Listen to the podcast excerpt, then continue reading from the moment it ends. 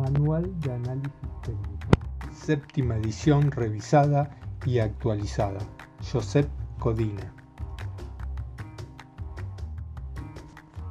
El análisis chartista es la rama del análisis técnico que estudia los patrones que se forman en las cotizaciones bursátiles.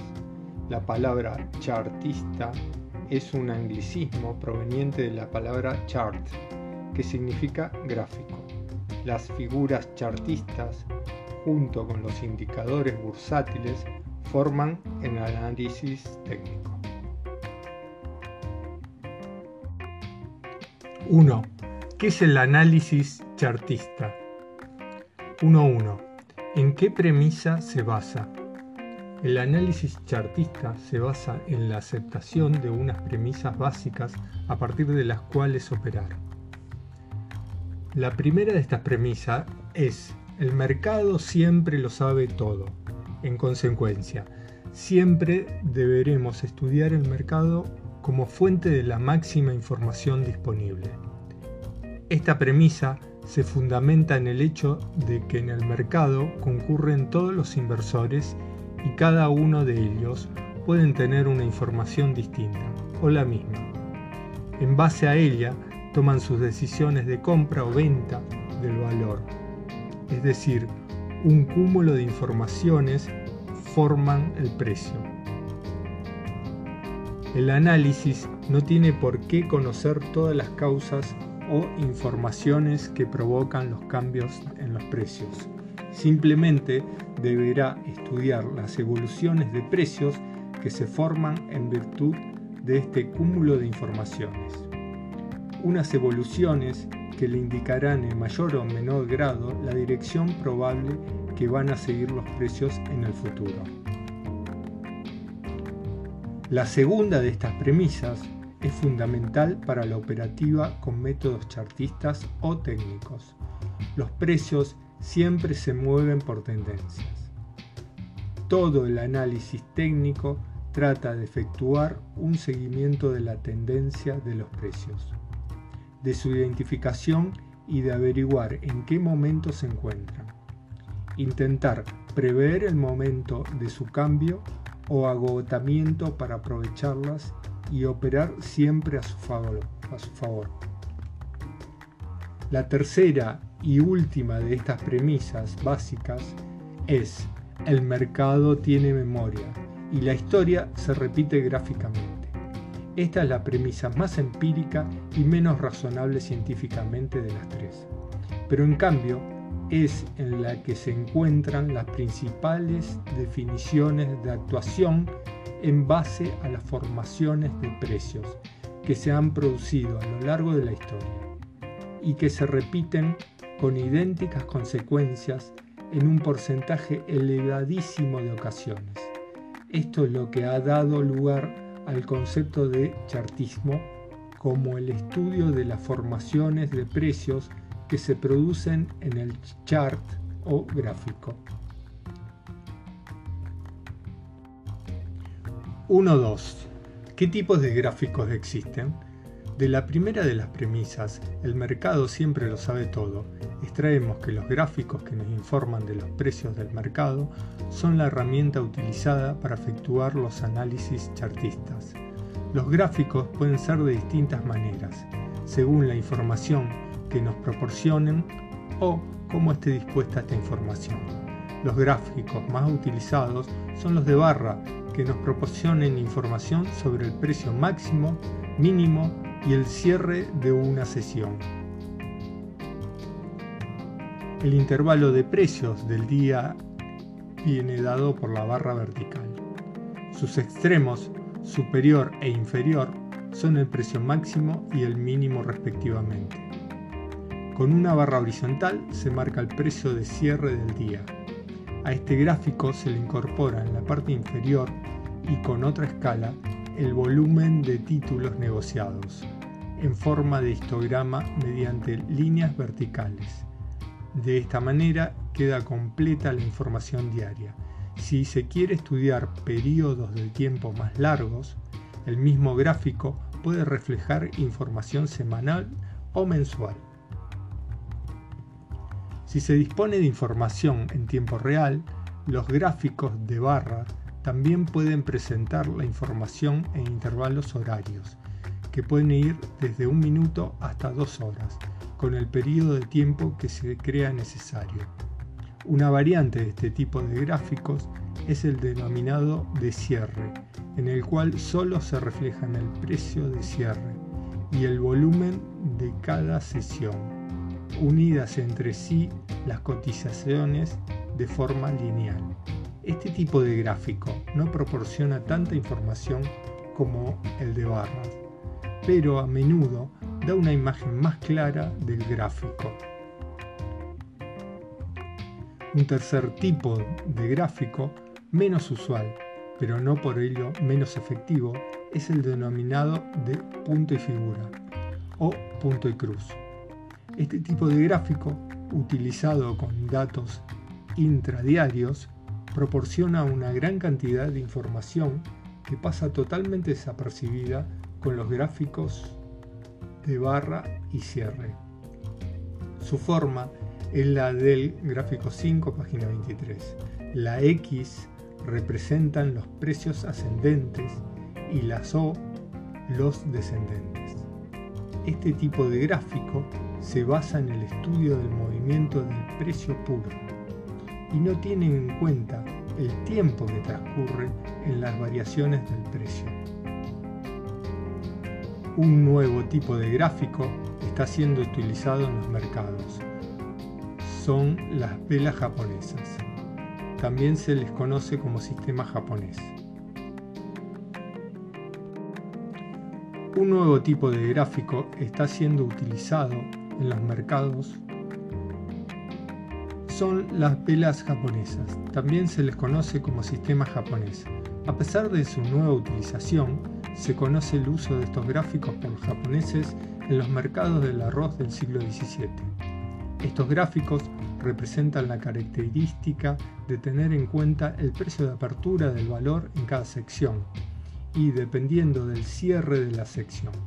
El cuerpo que forma el recorrido de los precios entre la apertura y el cierre es transparente, si el cierre es mayor que la apertura, u opaco si es por debajo del precio de apertura. Las líneas que sobresalen de los extremos del cuerpo son el valor máximo y mínimo que han recorrido el valor durante la sección. Estos gráficos también se interpretan buscando formaciones típicas que indican los cambios de tendencia de valor. 1.3. ¿Qué es una tendencia?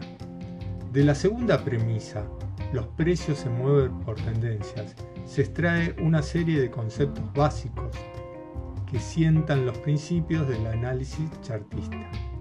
Estos parten de la definición de tendencia. En un sentido muy general, tendencia es la dirección que siguen los precios del mercado, es decir, hacia dónde se están moviendo dichos precios. Es fácil observar de forma gráfica que los precios generalmente no se mueven siguiendo una línea recta, sino que el movimiento se efectúa en forma de ondas o zigzags. Estos zigzags y ondas tienen unos máximos y mínimos sucesivos que se conocen como picos y crestas respectivamente. La dirección en que se suceden estos picos y crestas es lo que determina la tendencia. Una sucesión de picos y crestas cada vez más altos definirán una tendencia alcista. Una tendencia bajista será lo contrario una sesión de picos y crestas cada vez más bajos. Es posible encontrar una serie de picos y crestas que se desarrollan siguiendo una línea horizontal. En este caso, se dice que el mercado se encuentra en una tendencia lateral o sin tendencia. La mayoría de las estrategias que operan a través del análisis técnico se basan en los seguimientos de estas tendencias por lo que cuando el mercado se encuentra en una situación de no tendencia, es mejor mantenerse fuera de él y no operar. Las tendencias se clasifican en tres tipos. Según su duración, aunque esta clasificación es subjetiva para cada inversor. Tendencia principal o primaria, que abarcaría plazos superiores a un año. Tendencia secundaria, que abarcan de tres semanas a varios meses. Y tendencias menores o de corto plazo, que pueden durar desde un día a varias semanas. Las tendencias se encuentran siempre unas dentro de otras, es decir, una tendencia primaria tendrá correcciones en su contra que serán tendencias secundarias que corrigen el movimiento inicial y esta secundaria estará a su vez corregida por tendencias menores. Es importante identificar correctamente en qué tipo de tendencias se encuentra el mercado para marcar la estrategia que debe seguir el inversor, como ya veremos en el método que se emplea en los capítulos posteriores. 1.4. ¿Qué son los soportes y las resistencias? Otros conceptos derivados del de tendencia son los de soporte y resistencia, dado que la tendencia es el movimiento de los precios dibujando zigzags en forma de picos y crestas. A cada uno de estos picos se le conoce como resistencia y a las crestas como soportes. Un soporte es un nivel de precios del gráfico a partir del cual el interés de los compradores supera al de los vendedores, lo que provoca que la cotización rebote y ascienda de nuevo. Una resistencia es el concepto contrario o soporte a soporte y representa un nivel de precios del gráfico donde el interés del vendedor prima sobre el comprador, lo que provoca que los precios frenen su ascenso y caigan. Los soportes y resistencias reflejan, como todos los aspectos del análisis gráfico, la psicología de los componentes del mercado. Así, un soporte se, forma por la creación de intereses de diversa índole, según sea la posición en que se encuentre el inversor. Si ya posee títulos y ve cómo estos suben, se preguntará por qué no ha de comprar más y superará a que se produzca y esperará a que se produzca un retroceso en el mercado para incrementar su posición. El inversor ha vendido. El inversor que ha vendido se arrepiente de haberlo hecho por haber abandonado antes de tiempo y también espera un retroceso para volver a entrar en los precios que salió. El inversor que se ha dado cuenta tarde espera exactamente lo mismo para entrar. Encontramos entonces que se ha generado unas expectativas de compra a ese nivel de precios. Esto provoca que cuando el precio caiga hacia esta área, se inicien compras por parte de todos los interesados, lo que a su vez provocará que los precios vuelvan a subir nuevamente. En este momento se ha constituido un soporte que tendrá mayor validez cuanto mayores hayan sido estos intereses, compradores. En las resistencias se suceden las mismas expectativas para los inversores, pero con distintas intenciones, y esto es lo que provoca su aparición. La tendencia puede ser alcista o bajista según los conceptos de soporte y resistencia. Una tendencia se considera que continúa siendo alcista cuando cada mínimo o soporte es superado por el siguiente y cada resistencia está situada a un nivel superior que la anterior. Por el contrario, una tendencia es bajista cuando cada soporte está por debajo del anterior y cada nivel de resistencia también es inferior al anterior. Las variaciones de la definición procedente en cuanto a las tendencias bajistas o alcistas pueden ser señales previas a un posible cambio de tendencia. Por ejemplo, si en una tendencia alcista el siguiente mínimo o soporte llega al mismo nivel que el anterior, pero sin superarlo. Esto puede ser un primer aviso de que esta tendencia alcista se está agotando. Un nivel de resistencia que se repita sin sobrepasar el anterior.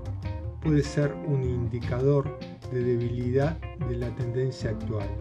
En cualquier caso, siempre hay que superar la confirmación del cambio de tendencia mostrada por una de las pautas o figuras de precio que afirmen el cambio para operar en consecuencia. Una regla bastante aceptada dice que si un nivel de soporte o de resistencia son penetrados o atravesados en un cierto grado, se intercambian los papeles. Esto supone que un soporte roto se convertirá en la próxima resistencia en la siguiente corrección. De la misma manera, una resistencia superada al alza se convertirá en el posible soporte de la corrección a la baja siguiente. Puede valorarse el significado de los soportes y resistencia de tres formas. La primera consiste en observar el periodo de tiempo en el que actúan los precios en el área o nivel de soporte o resistencia. Cuanto más tiempo, más significativa será el área. La segunda forma de ver la importancia del soporte o resistencia es el volumen con que se ha operado. A mayor volumen, mayor significación del nivel de precios. La tercera manera es el tiempo que ha tardado en producirse la operación, las operaciones que han constituido el soporte o la resistencia. Cuanto más cercano se encuentra en el tiempo, más significativos serán. ¿Qué es la línea de tendencia? Punto 1.5 una de las herramientas básicas del análisis chartista, que es también una de las más simples e importantes, es la línea de tendencia. Una línea de tendencia es una línea recta trazada uniendo sucesivos mínimos o soportes. Si se trata de una tendencia alcista o sucesivos máximos o resistencias si se trata de una línea bajista. Ambas se dibujarán hacia la parte derecha del gráfico y lo que variará será su inclinación. La representación de una línea de tendencia se suele realizar en varias etapas. En primer lugar se trazan líneas que se pueden considerar como experimentales ya que se dibujan con pocos puntos y luego a medida que se tiene mayor número de evidencias se corrige el trazado. Para poder dibujar una línea de tendencia, primero debe existir la evidencia de que existe tal tendencia. Por ejemplo, en una tendencia alcista deberá existir dos mínimos consecutivos, de modo que el segundo sea superior al primero.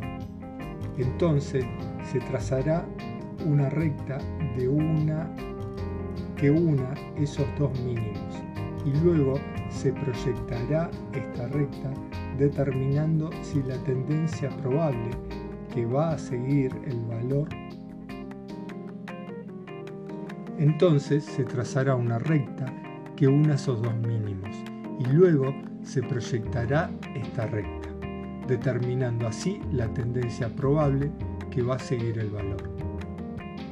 Para confirmar la validez de la tendencia, deberá volver a producirse una caída de los precios hasta la línea y luego un posterior rebote hacia arriba.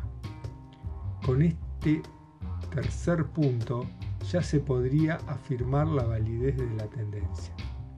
La utilización de las líneas de tendencias es fundamental. Por la segunda premisa, los precios se mueven por tendencia. Y dado que una tendencia en movimiento tenderá a continuar la dirección del movimiento. Una vez proyectada la tendencia, veremos que los precios suelen rebotar en esa línea. Además, muy a menudo una ruptura de los precios de esa línea de tendencia es un aviso de que se va a producir un cambio de tendencia. Además, muy a menudo una ruptura de los precios de esa línea de tendencia es un aviso de que se va a producir un cambio de tendencia. Para conocer la importancia de una línea de tendencia hay que observar dos aspectos. El primero, el tiempo que ha permanecido sin ser perforada. Y el segundo, el número de veces que ha sido probada, es decir, las veces que los precios han rebotado sobre la línea. A mayor tiempo y mayor número de rebotes, más significativa es la línea de tendencia y mayor importancia tendrá su ruptura o penetración. Las líneas de tendencia, al igual que los soportes y resistencias, también invierten su condición cuando son significativamente traspasadas. Una línea de tendencia alcista, cuando es perforada a la baja, pasa a ser una línea de soporte a convertirse en una línea de resistencia para la siguiente recuperación de los precios. Otro uso de las líneas de tendencia es la determinación de los objetivos que puede alcanzar los precios.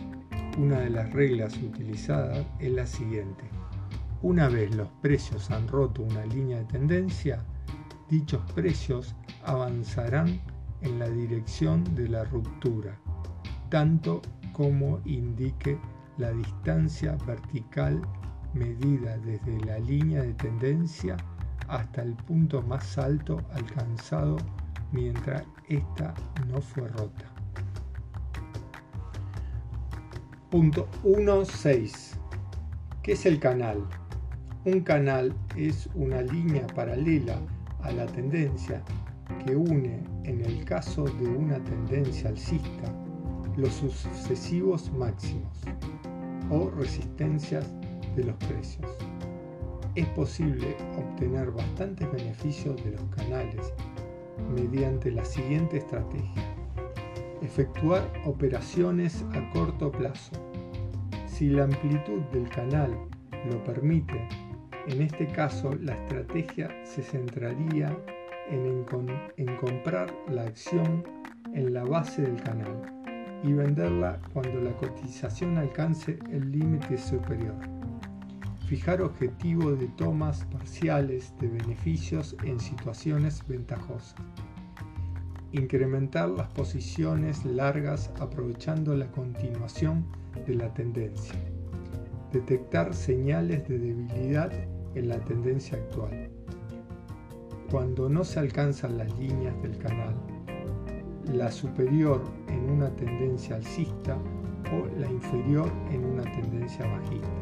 Se puede asegurar que es probable la ruptura de la tendencia básica del canal. Los canales también llevan implícitos objetivos de medición de precios, de forma que la regla que se utiliza es que la ruptura de un canal por cualquiera de sus lados llevará al precio a una distancia igual al ancho del canal en la dirección de ruptura. De esta forma, una proyección desde el punto de ruptura con la amplitud del canal nos proporcionará un objetivo bastante apropiado, aproximado, bastante aproximado de precios que se alcanzarán. De esta forma, una proyección desde el punto de ruptura con la amplitud del canal nos proporcionará un objetivo bastante aproximado de precios que se alcanzarán. 1.7 ¿Cuáles son las principales formaciones o figuras chartistas? De la tercera premisa, el mercado tiene memoria y la historia se repite gráficamente. Se extraen lo que se denomina figuras chartistas, formaciones de precios o también pautas de precios. Es un error creer que los cambios de tendencia se producen de forma repentina en la mayoría de los casos no sucede así. Antes de producirse un cambio de tendencia, suele darse un periodo de transición.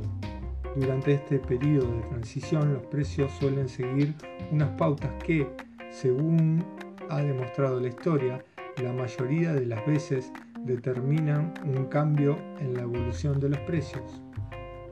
En ocasiones, los periodos de transición no indican un cambio de tendencia, sino una pausa o consolidación para permanecer después la tendencia original intacta. También se ha establecido de forma gráfica las pautas que suelen seguir los precios en estos casos. El análisis chartista estudia cuáles son estas pautas de precios de las que existe una gran variedad. Intentar seguirlas todas puede producir más confusión que ayuda.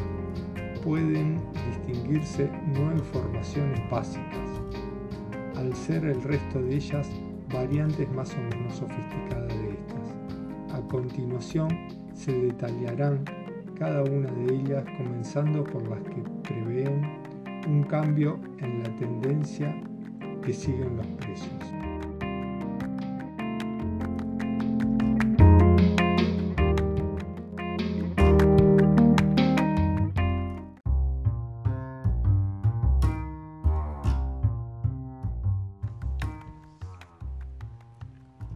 Capítulo 2. ¿Cuáles son las formaciones de cambio de tendencia? 2.1.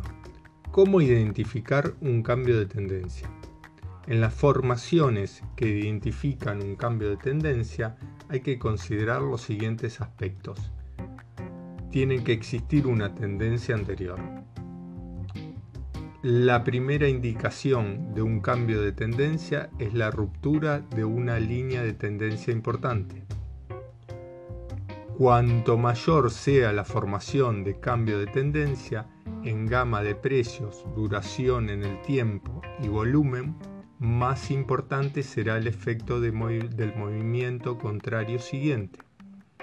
Las formaciones que marcan el cambio de tendencia, alcista a bajista, suelen ser más cortas de duración y mucho más volátiles que las formaciones que cambian de tendencia bajista a alcista. El volumen cobra más importancia en las formaciones que indican el cambio de tendencia alcista a bajista.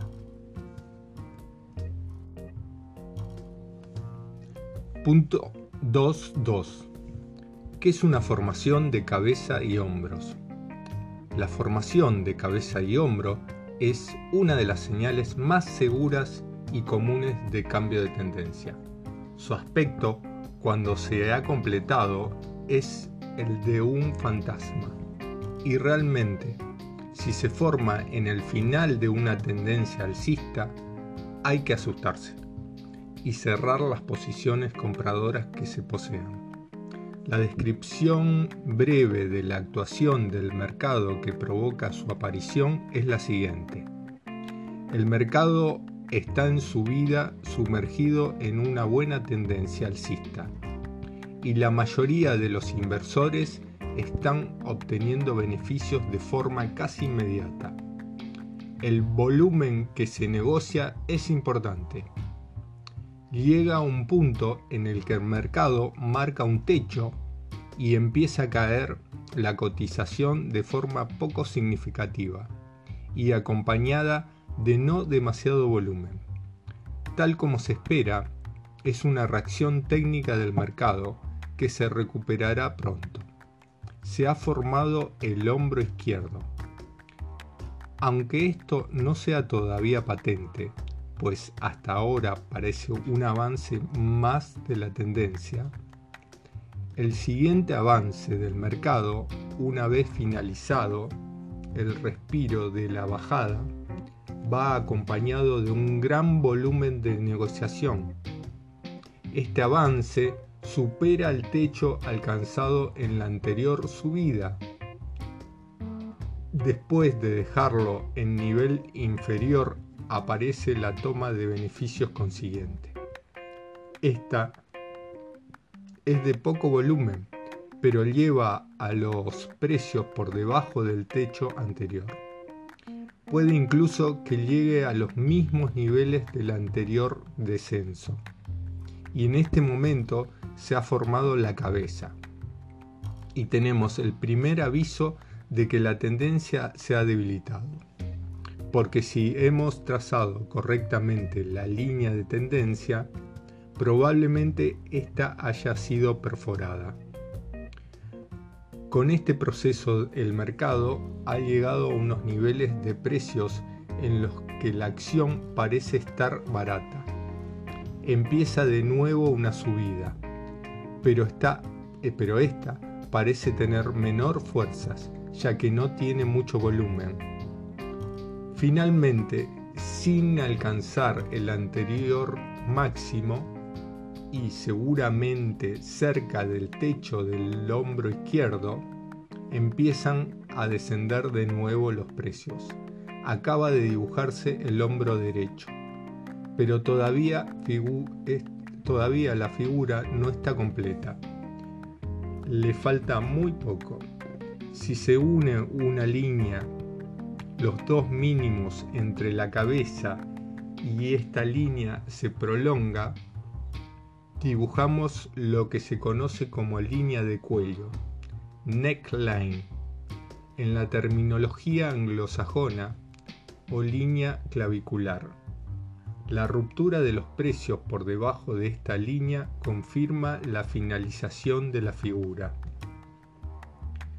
Su confirmación es más definitiva cuando a esta ruptura le sigue una recuperación que no llega a superar el nivel de precios de la línea del cuello. Esto se conoce como pullback y marca la última oportunidad de venta antes de que se produzca la caída definitiva. Como se ve en el gráfico, ya nos encontramos con una tendencia bajista a partir de la formación de este hombro derecho. Esta formación permite una medición en los objetivos del precio, que es posible se alcance en el siguiente movimiento. La medición se obtiene trazando una línea vertical desde el punto máximo de la cabeza hasta la línea del cuello. Esta distancia obtenida, si se proyecta desde el punto de ruptura de la línea del cuello, lleva a un nivel de precios que es probablemente el que se alcanzará como mínimo en este siguiente movimiento. Esta formación también aparece en los cambios de tendencias bajista o tendencia alcista. Evidentemente, su forma es invertida, como se observa en los gráficos. Hay algunos casos en los que la formación puede presentar múltiples hombros a cada lado de la cabeza. Y por regla general esta figura es bastante simétrica. Si se presentan dos hombros izquierdos, seguramente se formarán dos hombros derechos. Capítulo 2.3 ¿Qué son los dobles y triples suelos y techos? Los dobles y triples suelos y techos son otras formaciones que, generalmente indican cambios de tendencia. Por desgracia, Son formaciones que no siguen unas pautas tan claramente establecidas como las de formaciones de cabeza y hombro. Por ello, es más difícil de identificación, su identificación.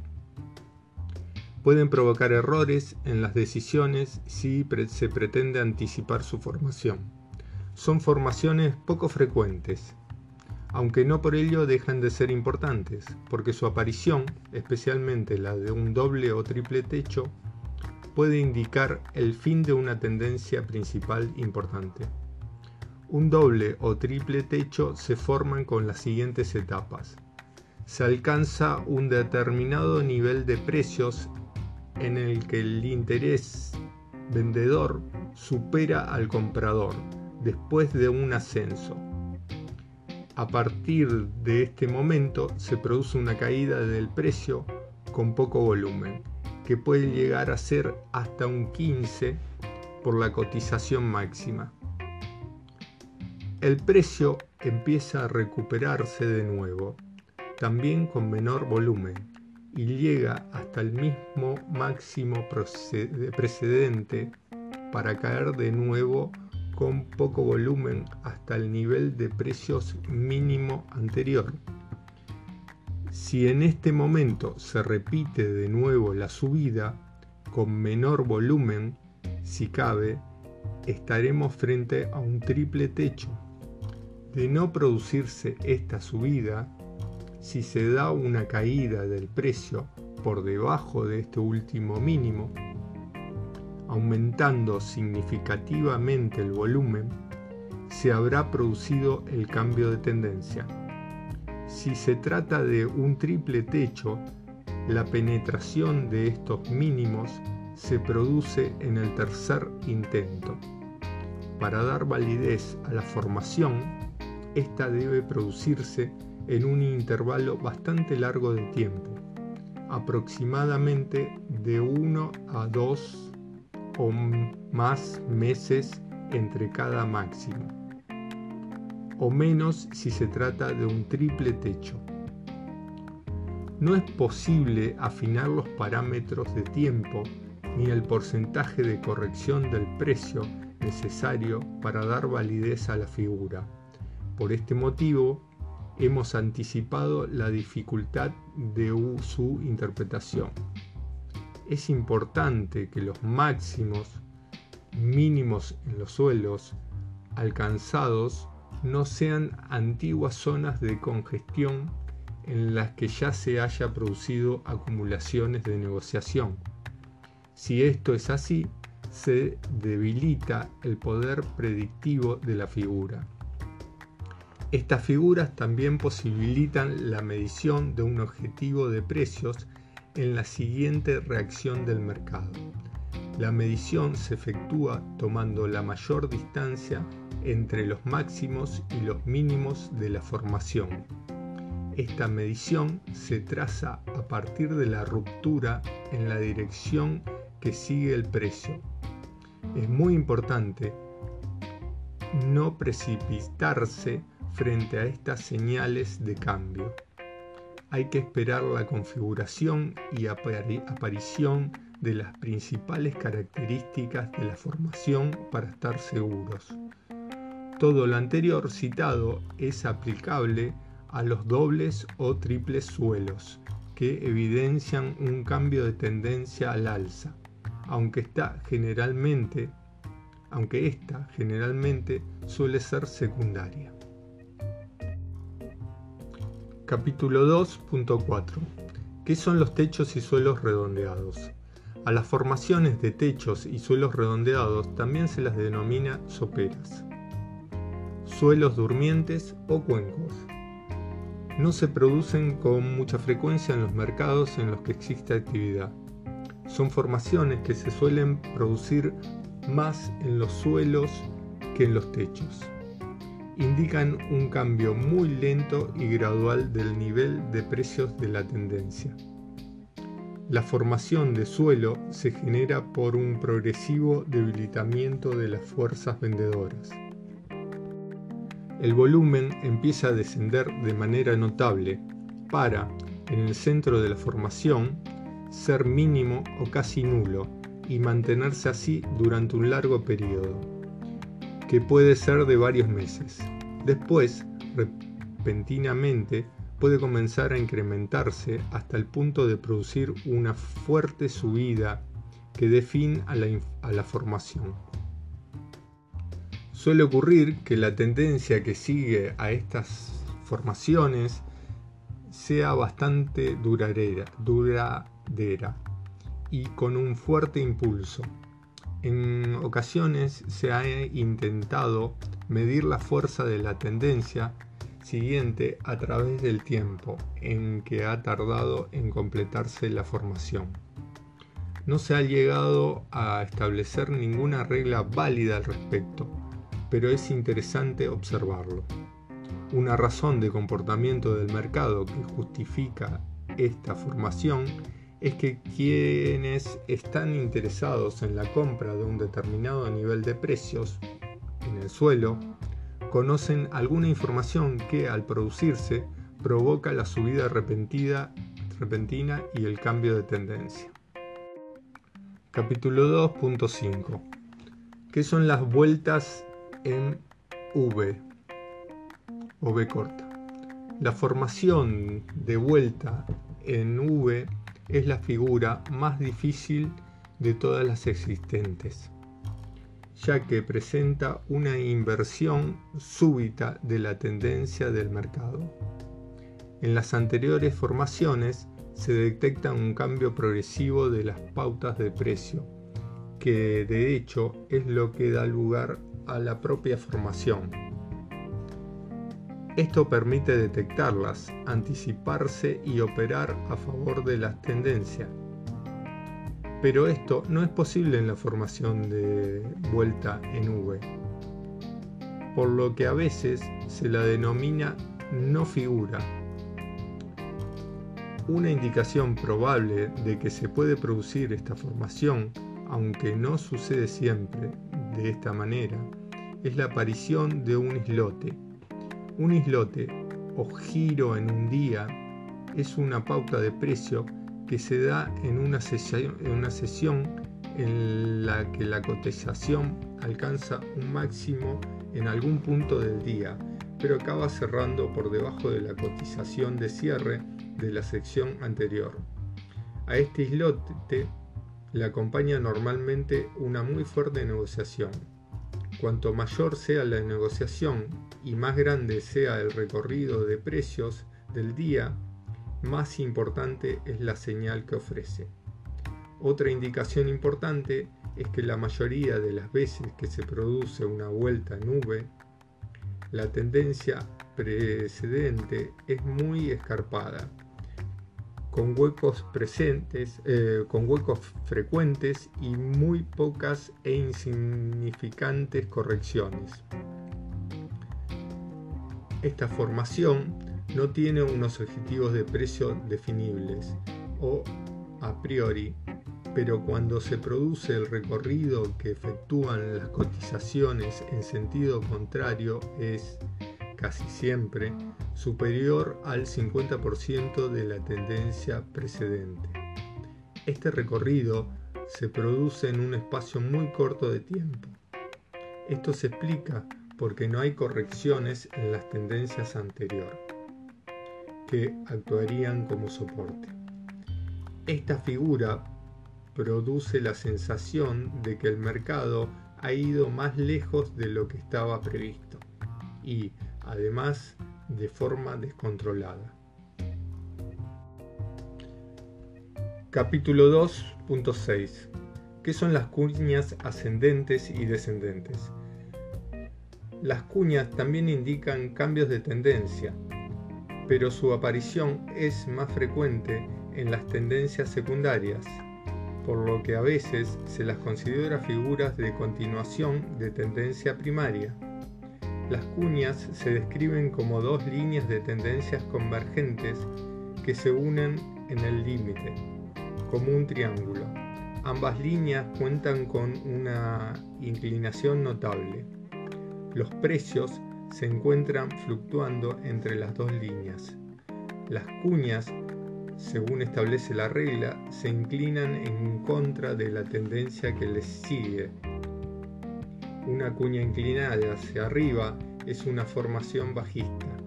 Una cuña inclinada hacia abajo es una formación alcista. En la formación de cuña ascendente, las dos líneas se inclinan hacia arriba de izquierda a derecha. Como ambas líneas son convergentes, la inferior debe tener un ángulo de inclinación mayor que la línea superior.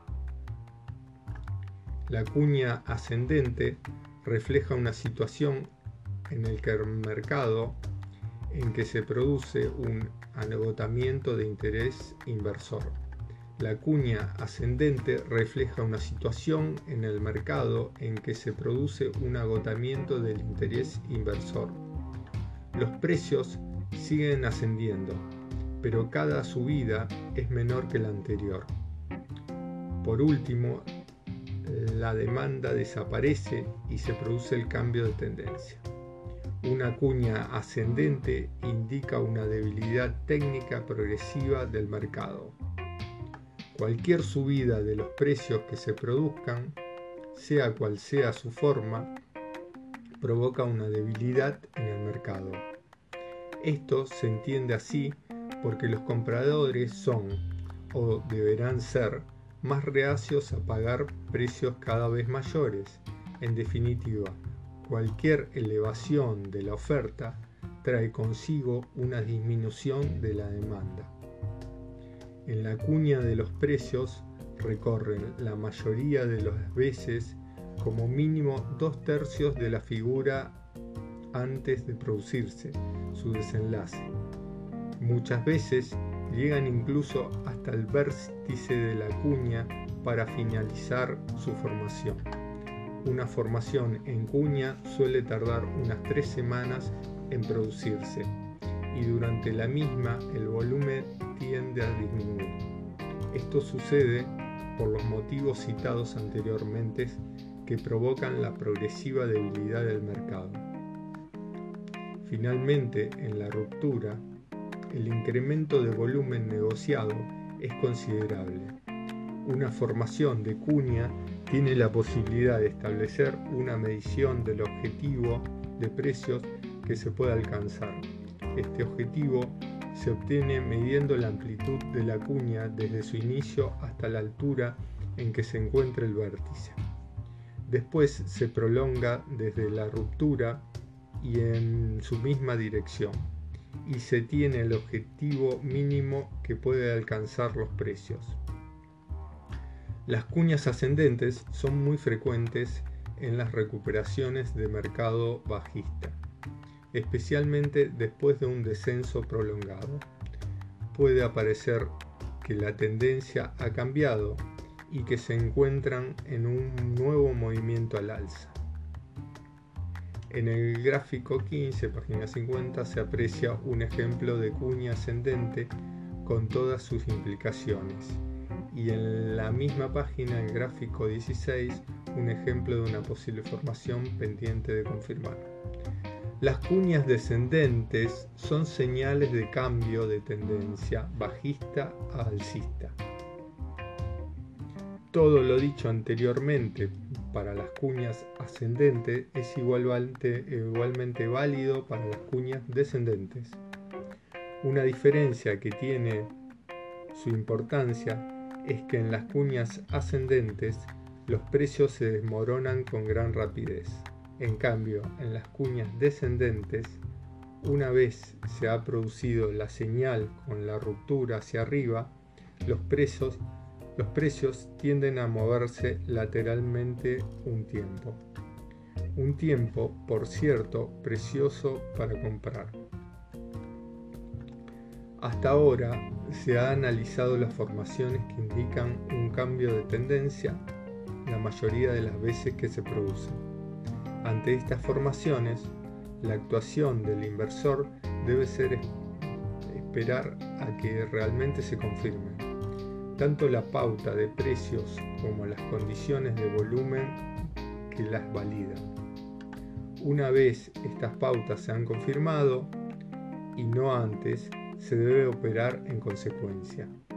Si una de estas formaciones parecía clara y no se ha producido, hay que repasar con sumo cuidado todo el comportamiento del valor hasta descubrir el motivo de la falsa confirmación y ver si es posible, si se ha producido algún indicio de que pudiera mostrar la aparición de esta falsa señal.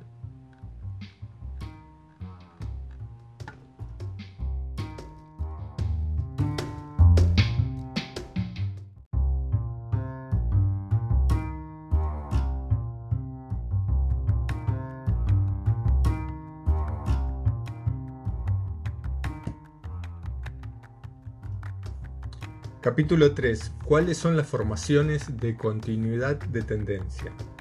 ¿Cómo identificar una continuación de tendencia? Las formaciones de continuación de tendencia muestran movimientos en los precios en un sentido casi lateral, que pronostican un mantenimiento de la tendencia que les precedía. Estas formaciones son tan importantes como las de cambio de tendencia porque nos permiten no abandonar situaciones ventajosas antes de tiempo, ni tomar posiciones antes de que finalice la tendencia a la baja. Una formación de continuación de tendencia suele tener lugar en un plazo de tiempo más corto que las figuras de cambio de tendencia. Su aparición se debe a los reajustes que se producen en el mercado después de fuertes movimientos tanto al alza como a la baja. Se consideran que los valores necesitan pararse para recuperar fuerzas y en un breve, breve plazo seguir su camino. En realidad, no son los valores los que necesitan reponerse, sino los integrantes del mercado. Unos realizarán los beneficios obtenidos, otros, otros incrementarán sus posiciones y aparecerán nuevos inversores que dejaron escapar la anterior oportunidad. Es en este momento cuando se crea la figura de continuación. Finalmente, cuando todos hayan cumplido sus expectativas, el mercado reanudará la marcha. Cuando esto sucede, no hay nada más desesperante para el inversor que haber abandonado la magnífica tendencia alcista que se había reconocido casi en sus inicios, porque ha bajado unos pocos días el precio de la acción.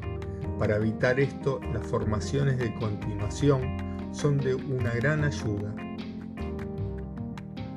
Una formación de continuación de tendencia suele tener lugar en un plazo de tiempo más corto que las figuras de cambio de tendencia. Su aparición se debe a los reajustes que se producen en el mercado después de fuertes movimientos tanto al alza como a la baja. Se consideran que los valores necesitan pararse para recuperar fuerzas y en un breve plazo seguir su camino. En realidad no son los valores los que necesitan reponerse, sino los integrantes del mercado. Unos realizarán los beneficios obtenidos, otros incrementarán su posición y aparecerán nuevos inversores que dejaron escapar la anterior oportunidad. Es en este momento, en estos momentos, cuando se crea la figura de continuación. Finalmente, cuando todos hayan cumplido sus expectativas, el mercado reanudará la marcha. Cuando esto sucede, no hay nada más desesperante para el inversor que haber abandonado la magnífica tendencia alcista que se había reconocido casi en sus inicios, porque ha bajado unos pocos días el precio de la acción. Para evitar esto, las formaciones de continuación son de gran ayuda. Punto 3.2. ¿Qué son las banderas y gallardetes? Las primeras formaciones que indican claramente una continuación de la tendencia son las banderas y los gallardetes. Son las más fiables figuras de continuación y rara vez marcarán un cambio en la tendencia. Las banderas son pequeños rectángulos que forman los precios ligeramente inclinados en contra de la dirección de la tendencia que les precede. Los gallardetes son figuras similares salvo que las líneas conversen ligeramente formando una especie de cuñas pequeñas, también inclinadas en contra de la tendencia que las precede. Las banderas y los gallardetes representan ligeras pautas en mercados sumamente activos. Son figuras que aparecen con bastante frecuencia. Sucede a menudo que el mercado ha iniciado un ascenso vertical y muy fuerte, alimentado por la total ausencia de vendedores. Si la cotización ha subido mucho y muy rápido, lo más probable es que los inversores también quieran tener beneficios rápidos. Aparecen intereses vendedores, aparecen intereses vendedores que frenan este ascenso, pero esta situación va perdiendo importancia y pronto empiezan a escasear los vendedores. En este momento del mercado ha asumido el nuevo nivel de precios en el que se encuentran las acciones y vuelve a impulsarse hacia arriba. Si se observa el gráfico 1, el paño de la bandera es la propia figura y la anterior subida escarpada es el mástil. Se dice que las banderas son figuras de medio camino porque aparecen casi siempre en la mitad del recorrido de una tendencia alcista o bajista. Esto ha generado una regla que permite obtener el objetivo de precio que se puede alcanzar cuando se reanuda la tendencia. La medición se obtiene del mástil de la bandera, es decir, la distancia que han recorrido los precios desde que se inició la tendencia hasta el principio de la figura. Esta distancia será la que recorrerán los precios desde el punto en que se produzca la ruptura de las líneas paralelas que forman la bandera. Es importante, para que la formación siga los cánones establecidos, que el volumen vaya disminuyendo mientras se esté formando la figura. También es muy importante que la ruptura que se efectúa al final de la formación lleve consigo un importante volumen de contratación, como si se tratara de una explosión. Esto es más importante si la bandera se está formando en una tendencia alcista que no en una tendencia bajista. Aquí prevalece la norma que dice que para que un valor suba hace falta dinero que lo empuje pero para que caiga no hace falta nada, cae solo. Una bandera debe tardar como mucho tres semanas en formarse, con un mínimo de cuatro o cinco sesiones. Con menos tiempo es muy difícil detectar la formación. Cualquier figura que tarde más tiempo en formarse debe considerarse sospechosa y hay que prestarle especial atención. En las tendencias bajistas, los plazos de formación de las figuras suelen ser menores. En la mayoría de las veces se quedan en el plazo mínimo de una semana. Todo lo que se ha dicho sobre las banderas es igualmente válido para los gallardetes, aunque se diferencian en la forma.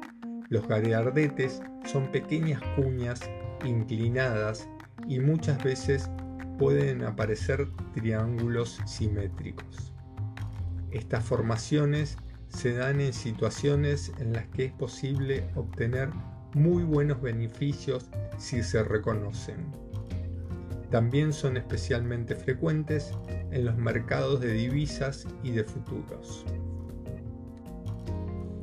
Punto 3.3. ¿Qué son los triángulos? Los triángulos son las formaciones que representan mayor dificultad de clasificación. La mayoría de las veces son figuras de consolidación y de continuación de tendencia, pero en algunos casos tienen un comportamiento que implica un cambio de tendencia. Se ha definido anteriormente una sucesión de crestas y picos ascendentes como una tendencia alcista y una sucesión de suelos y techos descendentes como una tendencia bajista. Pero cuando se suceden picos, techos, descendentes y crestas, suelos ascendentes, no caben en esta clasificación. Se está formando un triángulo. Esta situación indica inseguridad e incertidumbre en el mercado.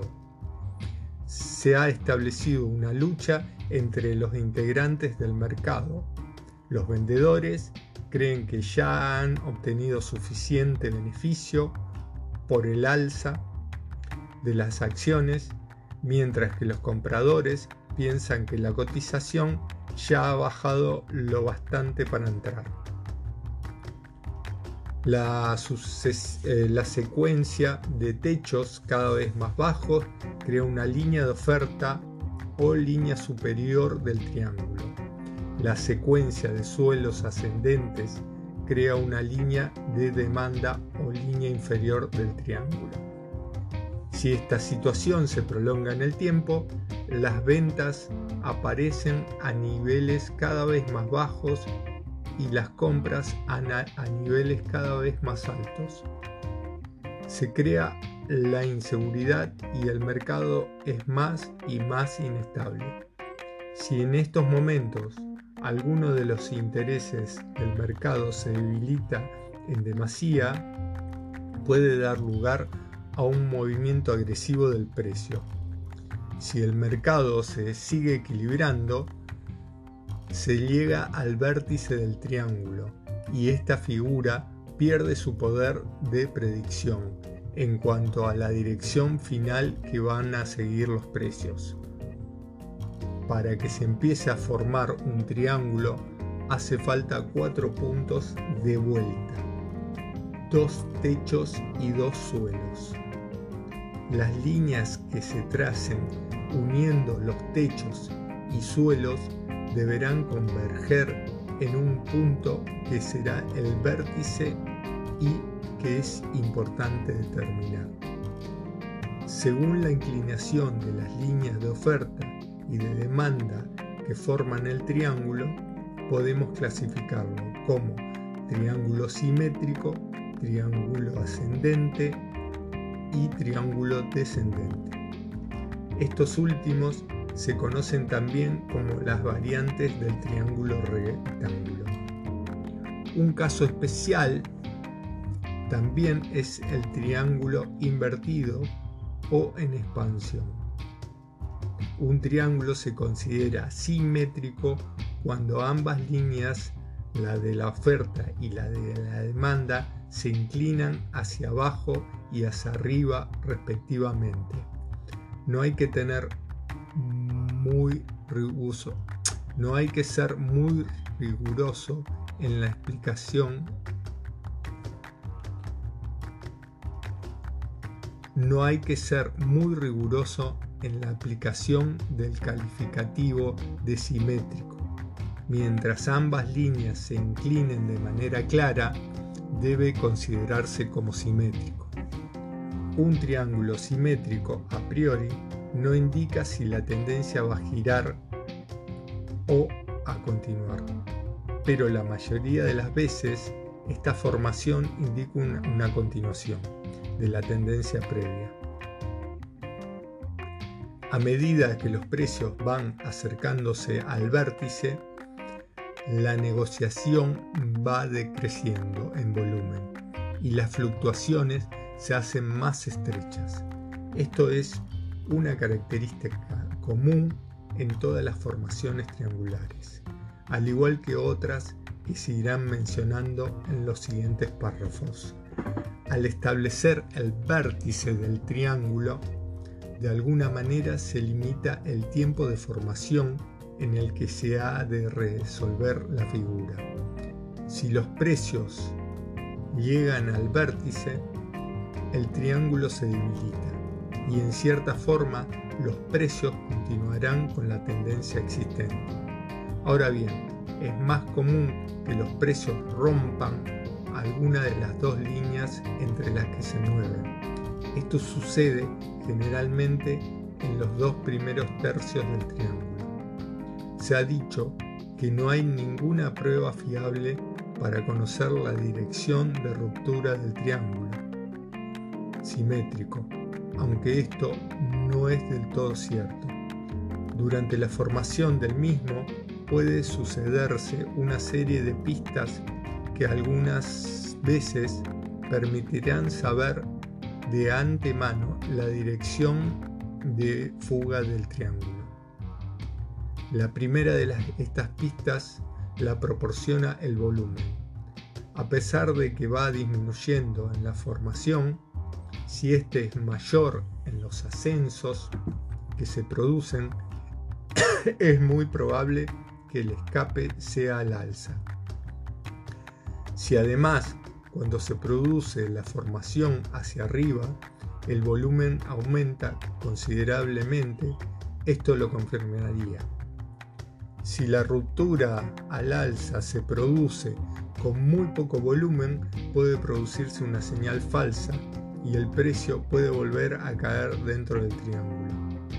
Si esto ocurre, cabe la posibilidad de que la línea de oferta actúe como soporte y en este caso los precios volverán a subir a partir de aquí y seguramente con volumen.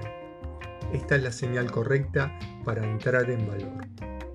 Otra pista la proporciona el estudio de la formación del triángulo simétrico con los gráficos de barra. Si durante días en que el precio de cierre toca la línea de oferta, el máximo del día queda por encima de la línea misma. Es una indicación de una posible ruptura al alza. Una característica importante del triángulo simétrico es que permite obtener una medición del objetivo de precios. La manera de efectuar la medición es trazar una línea vertical de una que una el máximo alcanzado en el interior de la formación y la base del triángulo. Desde el punto de ruptura hay que proyectar otra línea con la misma longitud.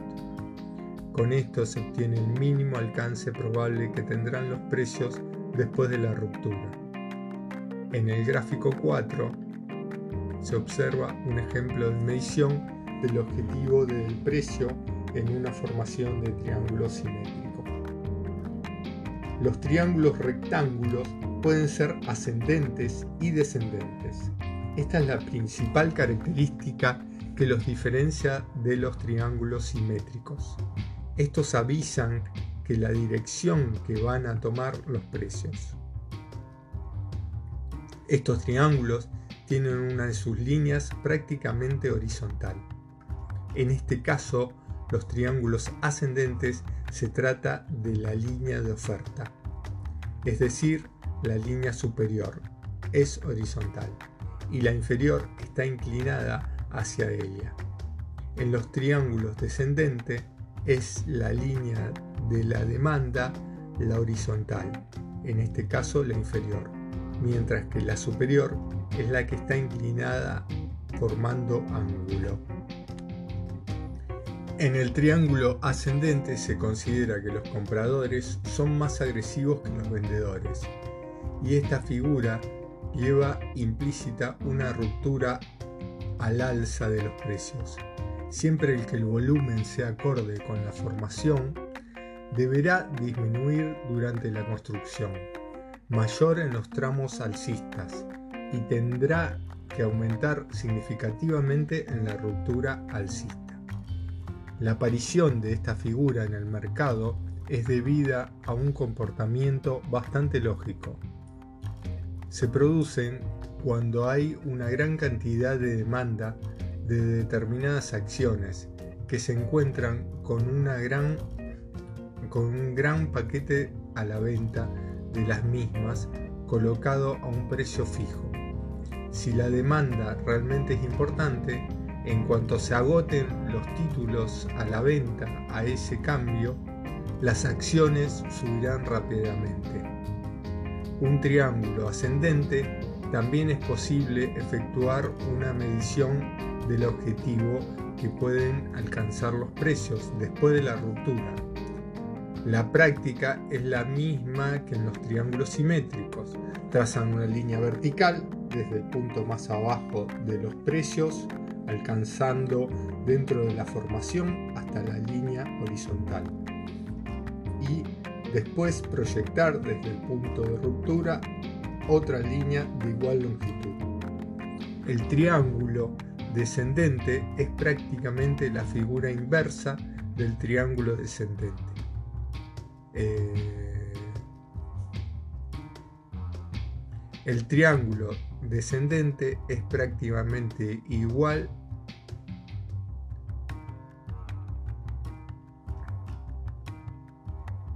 El triángulo descendente es prácticamente la figura inversa del triángulo de ascendente se considera una figura bajista y es creada por expectativas de mercado contrarias a la del origen de un triángulo ascendente. Una característica típica de los triángulos descendentes es la particular actuación del volumen. En este caso, el volumen debe incrementarse en las cercanías de los mínimos de la línea horizontal y de crecer en los rebotes. También el escape o ruptura a la baja puede darse con escaso volumen. Por último, los triángulos invertidos o en expansión son figuras poco habituales. En esta figura, cada techo y cada suelo son superiores al anterior, con grandes variaciones en los volúmenes. En este caso, las líneas trazadas divergen. Su implicación es claramente bajista y representan mercados fuera de control. Por este motivo, cuando se producen aparecen en techos de mercado. También se les conoce como vueltas en cinco puntas. Cuando se observa esta señal, la mejor táctica es abandonar todas las posiciones y prepararse para un mercado a la baja. Punto 3.4. ¿Qué son los rectángulos? Si los triángulos representan nuestras de indecisión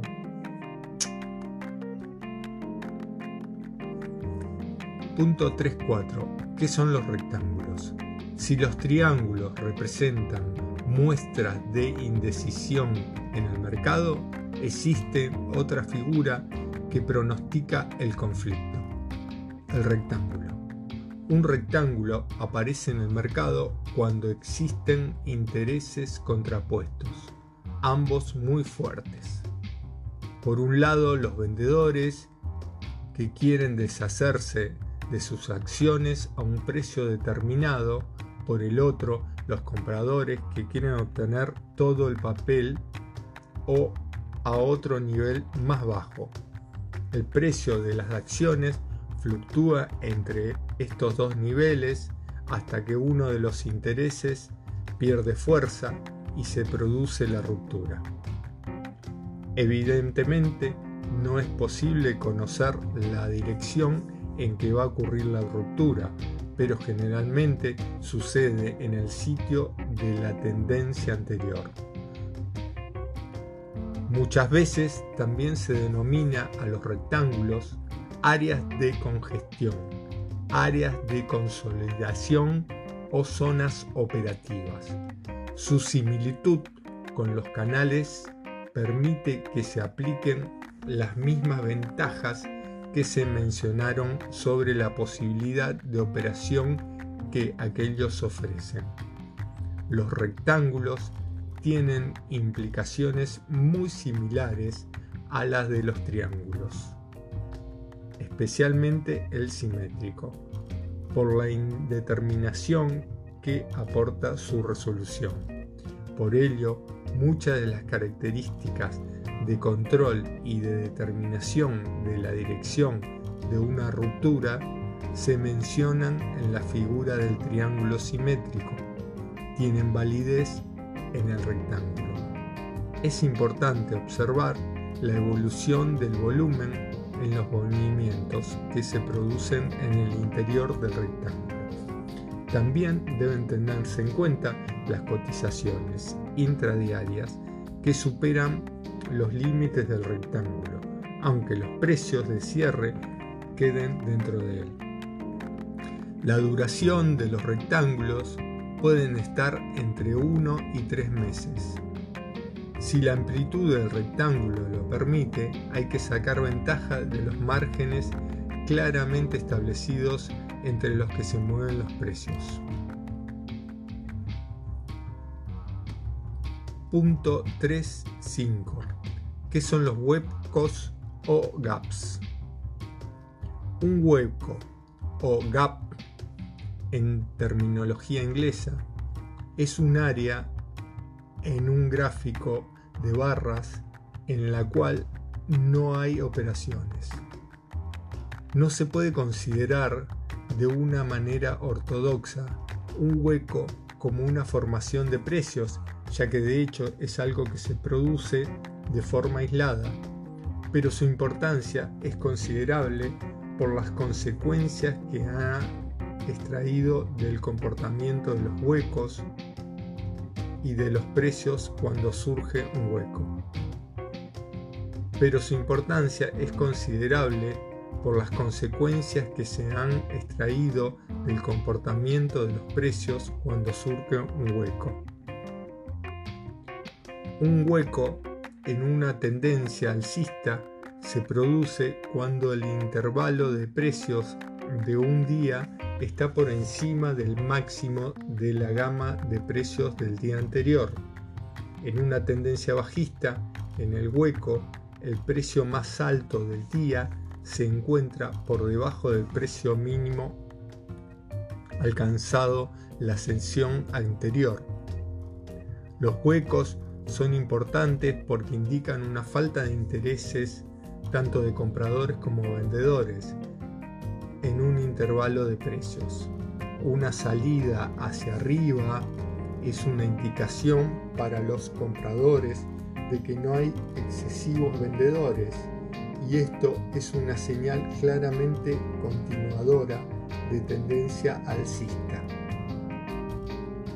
Existe un tópico muy extendido respecto a los huecos. Todo hueco se acaba llenando.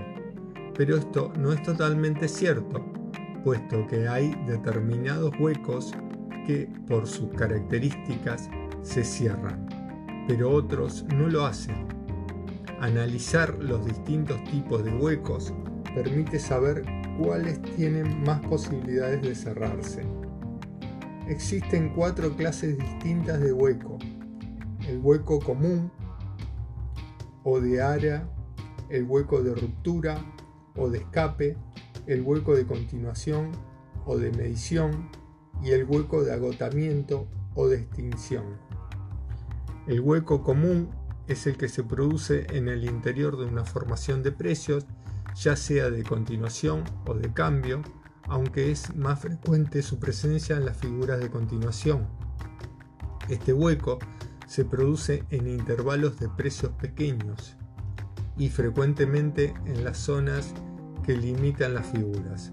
Su implicación técnica es prácticamente nula. Cuando aparecen se intenta utilizar para confirmar que la pauta que se está formando es de consolidación. Los huecos de ruptura también están relacionados con las figuras de precios, pero en este caso en su finalización.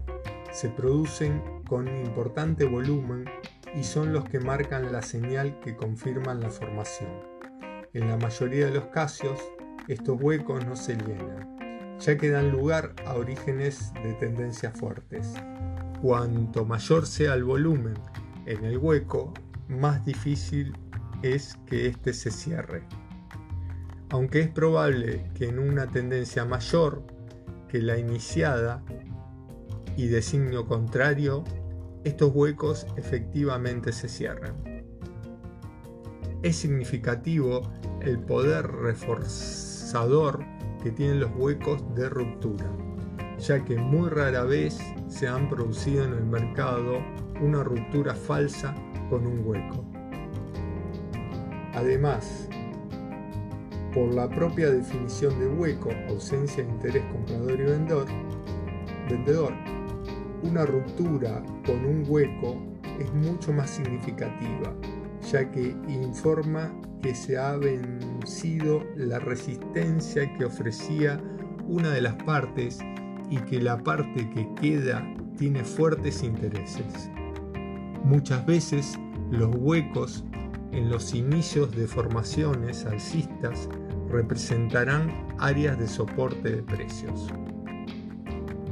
En las formaciones bajistas, en cambio, actuarán como resistencias en los posteriores intentos del mercado. Los huecos de continuación o medición son menos frecuentes que los anteriores pero tienen una mayor implicación técnica, ya que aportan la posibilidad de efectuar una medición del recorrido posterior a los precios, así como los huecos de área o los de ruptura aparecen cerca de las formaciones. Los huecos de fuga y de agotamiento se observan en los avances o descensos rápidos del mercado de manera escarpada. Este hueco se produce generalmente en las cercanías del centro del movimiento y da la sensación que el mercado se mueve sin esfuerzo, muy rápidamente y con fuerte volumen de contratación. En una tendencia alcista son señales de fortaleza en el mercado. En una tendencia bajista denotan debilidad.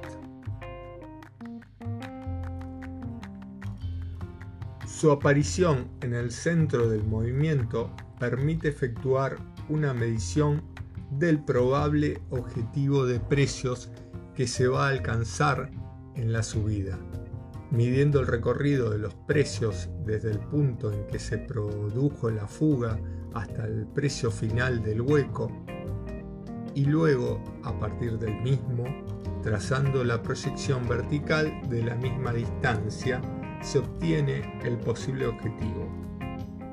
El último de los huecos que queda por describir es el agotamiento. Este es el hueco que siempre se cierra y es el que probablemente ha extendido la creencia de que todos los huecos se deben cerrar en un corto plazo de tiempo. Con un nombre con su nombre indica el hueco de agotamiento, aparece prácticamente al final de los recorridos. Más propenso en los alcistas que en los bajistas. Para distinguirlo de un hueco de continuación hay que tener en cuenta la formación desde donde se originó el movimiento.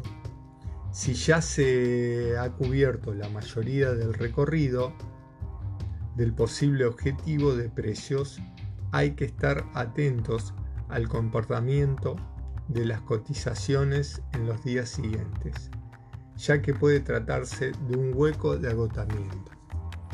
Si bien si viene precedido por un hueco clasificado como de continuación, podrá catalogarse como de agotamiento con gran posibilidad de acierto. Si además este hueco se cierra en un plazo muy corto de tiempo, entre 2 y 5 días, ciertamente se trata de un hueco de agotamiento.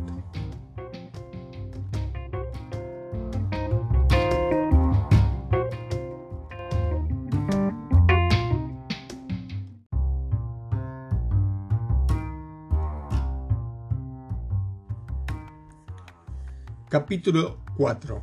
¿Qué son los gráficos de velas o candlesticks? Gráfico de velas japonesas. Capítulo 4.1. ¿Cuáles son las peculiaridades de los gráficos de velas. Tras el análisis de las principales figuras que hay que conocer para poner en práctica las técnicas, y antes de hablar del análisis técnico propiamente dicho, como estudios de indicadores y operaciones que se efectúan con precios y volúmenes, conviene adentrarnos en el estudio largo, conviene adentrarnos en el estudio más en detalle de un tipo de gráfico que ha adquirido una dimensión especial en los últimos tiempos, el gráfico de velas o candlestick.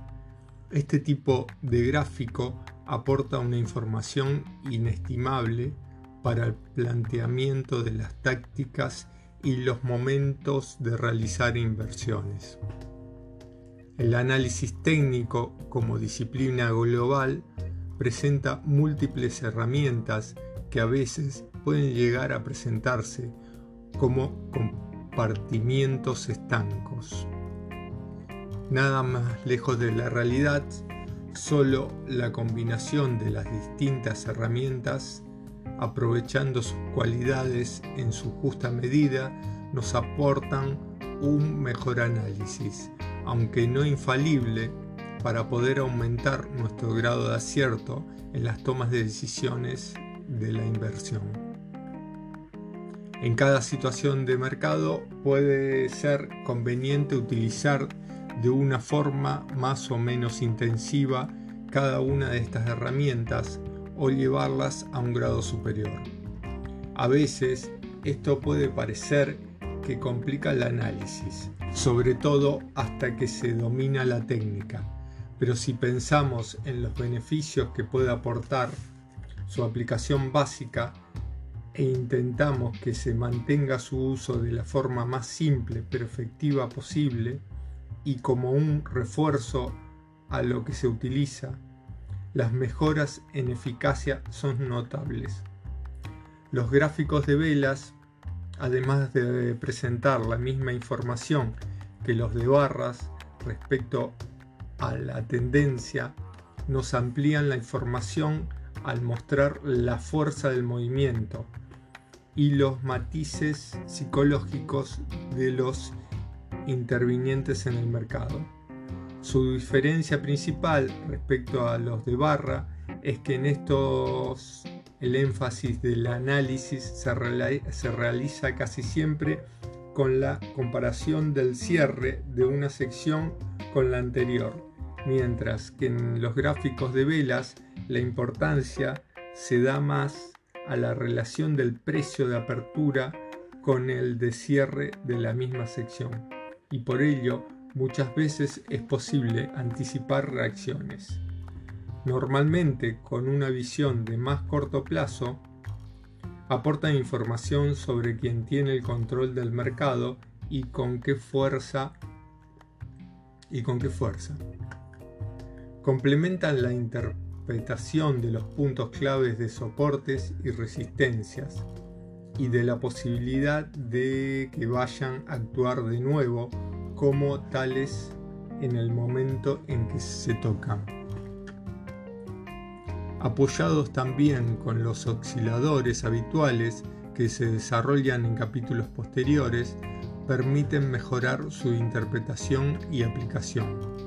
Es cierto que puede costar acostumbrarse a los gráficos de velas y a veces por la nomenclatura que se aplican a los nuevos patrones y figuras que encontramos en ellos, pero su simplicidad es manifiesta a medida que se progresa con los mismos. Pero en este capítulo, a modo de introducción a este tipo de gráficos, desarrollaremos de, algunos de sus patrones y formaciones, que se pueden contemplar con la información que aparece también en el curso publicado por Inversión sobre análisis técnico y de una manera algo más reducida, pero con mayor aplicación práctica, en el manual de Day Training, ambos, ambos del propio actor. Punto 4.2. ¿Cómo se construyen? Los gráficos de vela se construyen de igual forma que los tradicionales gráficos de barra y es necesario para ello tener conocimiento de los precios de apertura, máximo, mínimo y cierre de la sección. Con estos datos podemos construir para cada sección o periodo temporal que analicemos la vela. Cada vela está compuesta por lo que se conoce como el cuerpo real, que siempre estará limitado por la distancia entre el precio de apertura y el de cierre, y por las mechas o sombras, que son las extensiones desde este precio de apertura o cierre a los máximos y mínimos de la sección.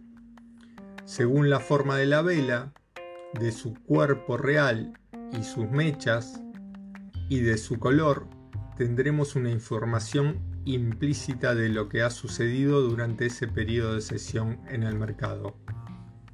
Así, una vela de cuerpo real blanco, transparente, extenso, siempre comparándolo con las otras velas que le preceden, significará que los compradores han tenido el control de la sección y se han impuesto. Por el contrario, si el cuerpo real es negro u opaco, el cierre respecto a la apertura ha sido bajista. Punto 4.3. ¿Qué patrones básicos de velas individuales tenemos? Las velas con grandes cuerpos reales, si además presentan un volumen significativo, serán indicativas de continuidad en los movimientos las tendremos presentes en las rupturas de soportes o de resistencias, o en confirmaciones de figuras tradicionales, o validando rupturas de líneas de tendencia.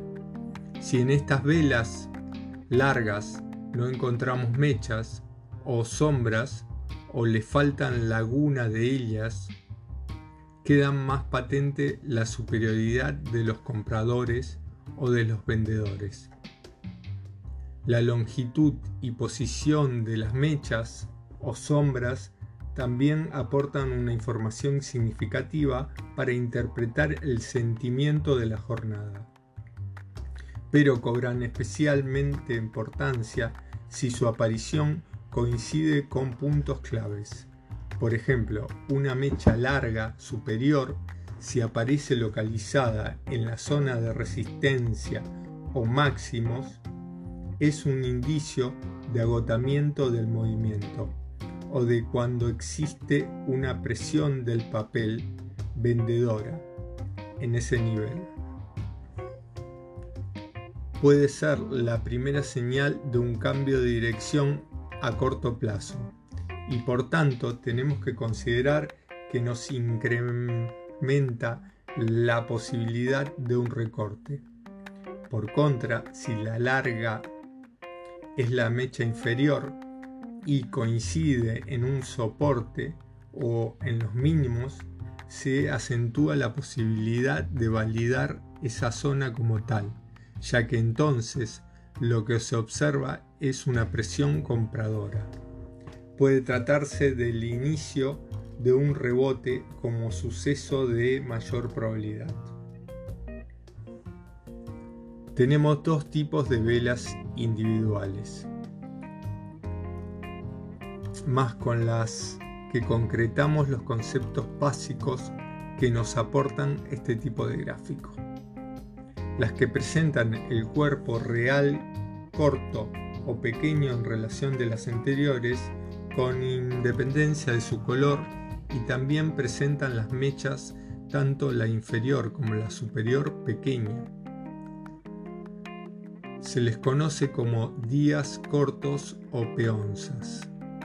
Su aparición continuada suele detonar consolidaciones o agotamientos. Son sesiones en las que hay un claro ganador hay un equilibrio entre compradores y vendedores. Y por último, las que se conocen como doji, que son velas de mechas muy largas y un cuerpo real prácticamente inexistente. Es decir, que la apertura y el cierre de la sección son prácticamente iguales, Los dojis son importantes sobre todo si aparecen en puntos extremos del mercado. Suelen ser un aviso de un inminente cambio de dirección. Podemos observar que en la mayoría de los encontramos este tipo de velas. Cuanto más larga sea la mecha y más pequeño el cuerpo, y ubicado en la dirección contraria del movimiento, no significativa, más significativa se volverá. Realmente, según el color del cuerpo real, su tamaño relativo, la situación de las mechas y la longitud de las mismas darían lugar a 27 velas distintas, pero su interpretación básica sin matices las tenemos a partir de estos tres formatos generales que hemos expuesto. Punto 4.4. ¿Qué patrones de velas compuestas tenemos? A partir de combinaciones de estas velas individuales, tomándolas bien de 2 en 2 o de 3 en 3, podemos encontrar distintos patrones más complejos. Al igual que en el análisis chartista occidental tradicional, podemos encontrar patrones de cambio o de continuación. Pero en el caso de las velas, su interpretación es mucho más de corto plazo. Enumeraremos los patrones y las formaciones que más podemos encontrar en el mercado español. Punto 4.4.1. ¿Qué son las envolventes? Arami, cielo, cubierto y línea penetrante. Varios patrones se pueden encuadrar dentro del concepto de envolventes algunas de forma completa y otras parciales, que, que representar que presentar también nombres propios. Una figura envolvente alcista ocurre cuando el mercado está en una tendencia bajista y una vela de cuerpo real blanco envuelve el cuerpo real del anterior negra.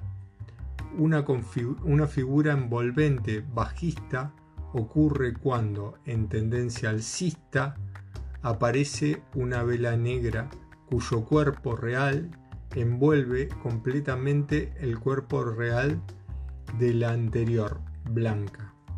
Para que esta formación sea válida, el valor tiene que estar de forma clara en tendencia aunque sea a corto, aunque sea a corto plazo. Porque las formaciones envolventes requieren solo que el cuerpo real de la segunda vela cubra el cuerpo real de la primera vela y no son directamente identificables en un gráfico de barras. Cuando mayor sea el cuerpo real de la segunda vela, más significativa es la figura. El arami sería una envolvente a la inversa. Su nombre en japonés antiguo significa embarazo.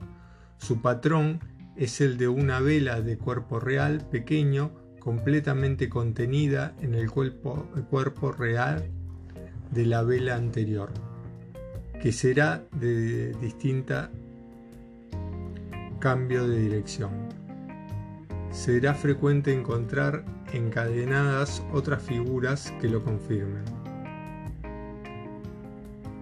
La línea penetrante y el cielo cubierto son patrones también de dos velas indicativos de posibles cambios de dirección.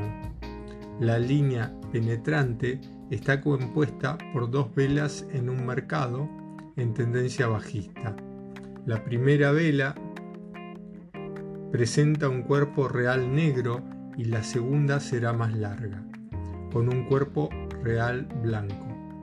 La vela blanca debe abrir por debajo del mínimo, la mecha inferior de la anterior vela de, de cuerpo real negro y el cierre debe producirse por encima de la mitad de ese cuerpo real negro de la vela anterior. La réplica contraria a esta figura es el cielo cubierto que anticipa un cambio de dirección en forma de retroceso.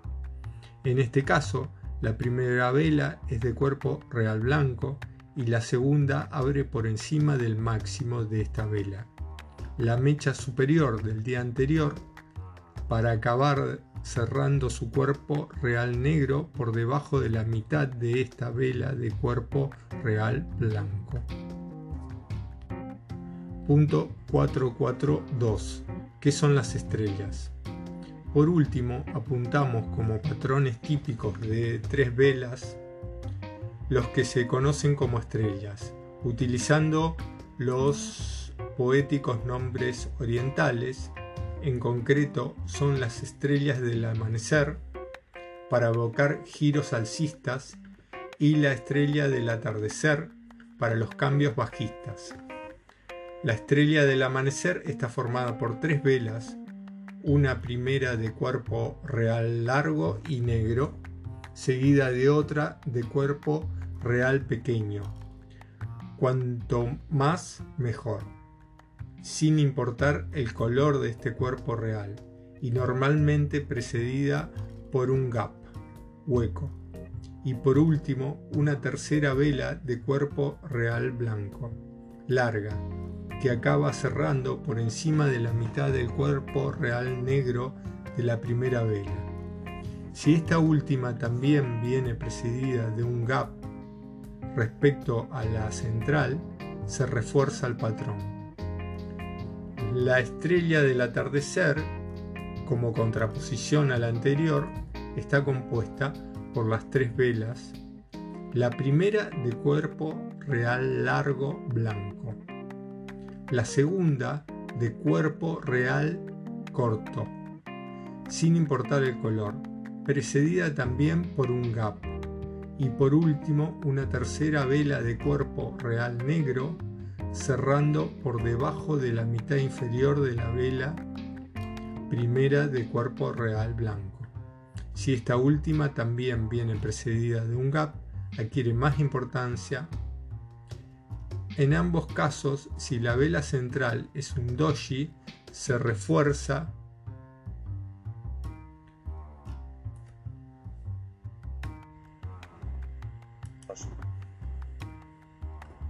84.5 ¿Qué es el análisis técnico? 5.1 ¿En qué se diferencia el análisis técnico del chartista? En la introducción de este manual se comentaba la diferencia existente entre análisis técnico y análisis chartista, que quedan englobados en lo que genéricamente se conoce como análisis técnico.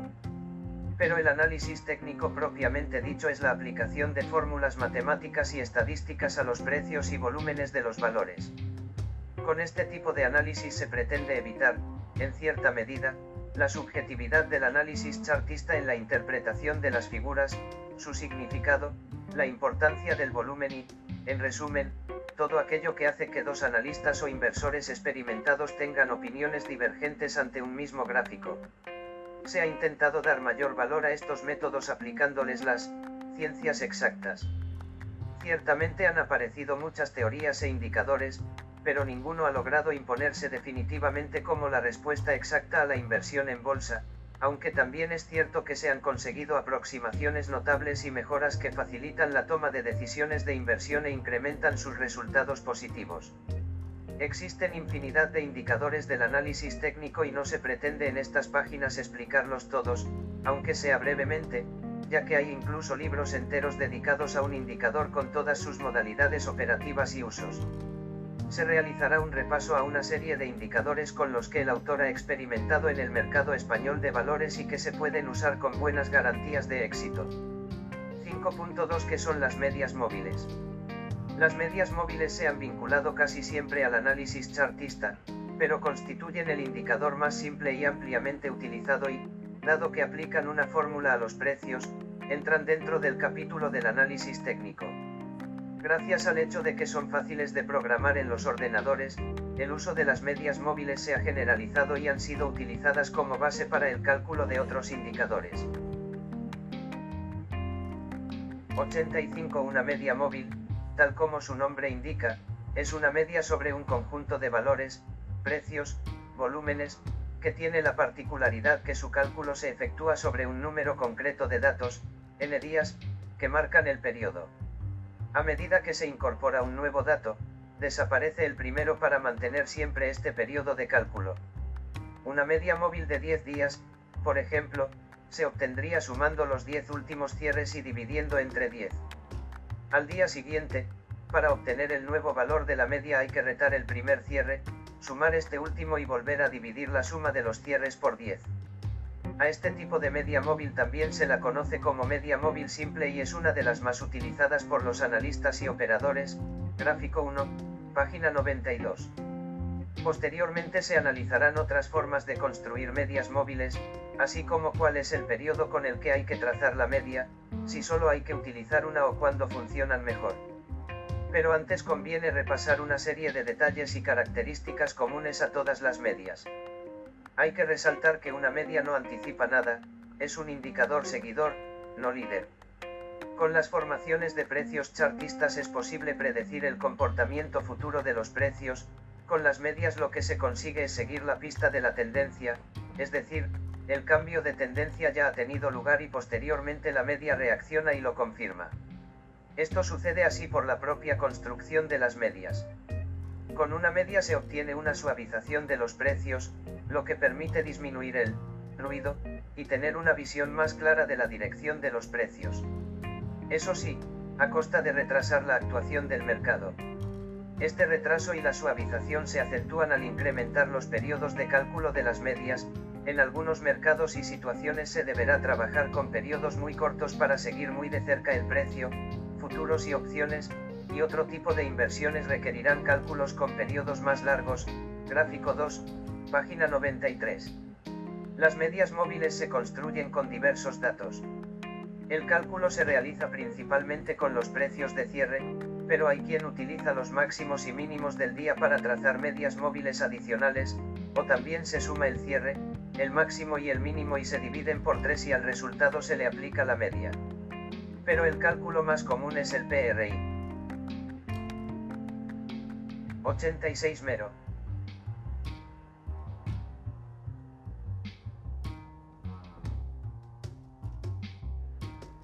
También es posible aplicar las medias móviles a otros datos, como puede ser el volumen de contratación de acciones.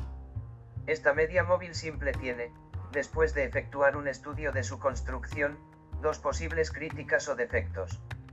El primero es que solo tiene en cuenta un periodo determinado de las cotizaciones y no tiene en cuenta todas las cotizaciones anteriores. Y el segundo defecto es que asigna la misma importancia a todas las cotizaciones del periodo, mientras que hay analistas que opinan que hay que dar mayor importancia a las últimas cotizaciones. 5.3 que es una media móvil ponderada.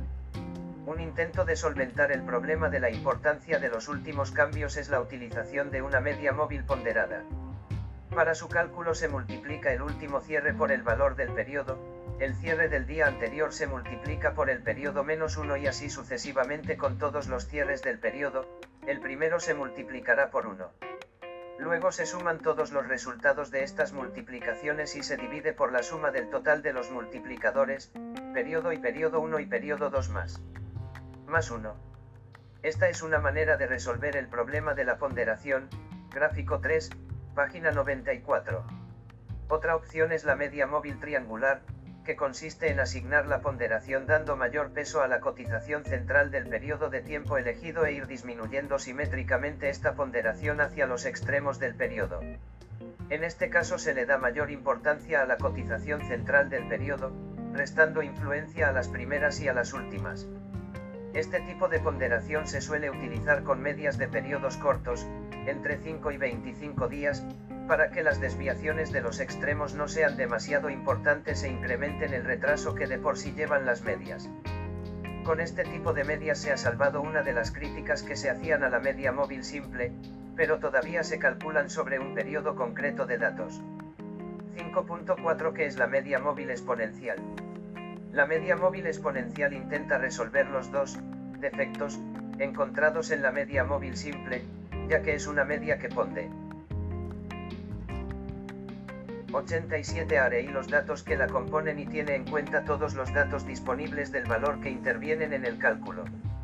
Esta media es igual de fácil de calcular que las anteriores o incluso más, ya que solo se necesita conocer el factor de ponderación, el cierre del día y el valor de la media el día anterior para calcular su nuevo valor. Esto hace que sea una de las medias más extendidas, aunque con la aparición de los ordenadores cualquier media móvil es utilizable. Aunque en teoría esta media tiene en cuenta todos los datos del valor, cuando se utiliza el ordenador y debido a la precisión de cálculo que normalmente se emplea, 6 o 7 dígitos, la influencia en la media de todos los datos anteriores a partir de unas 7 veces la longitud del periodo es prácticamente inexistente o nula. Por ejemplo, si se utiliza una media exponencial de 20 días, como la del gráfico 4, página 95. Los datos anteriores en 141 días al último cierre casi no tienen efecto en el cálculo.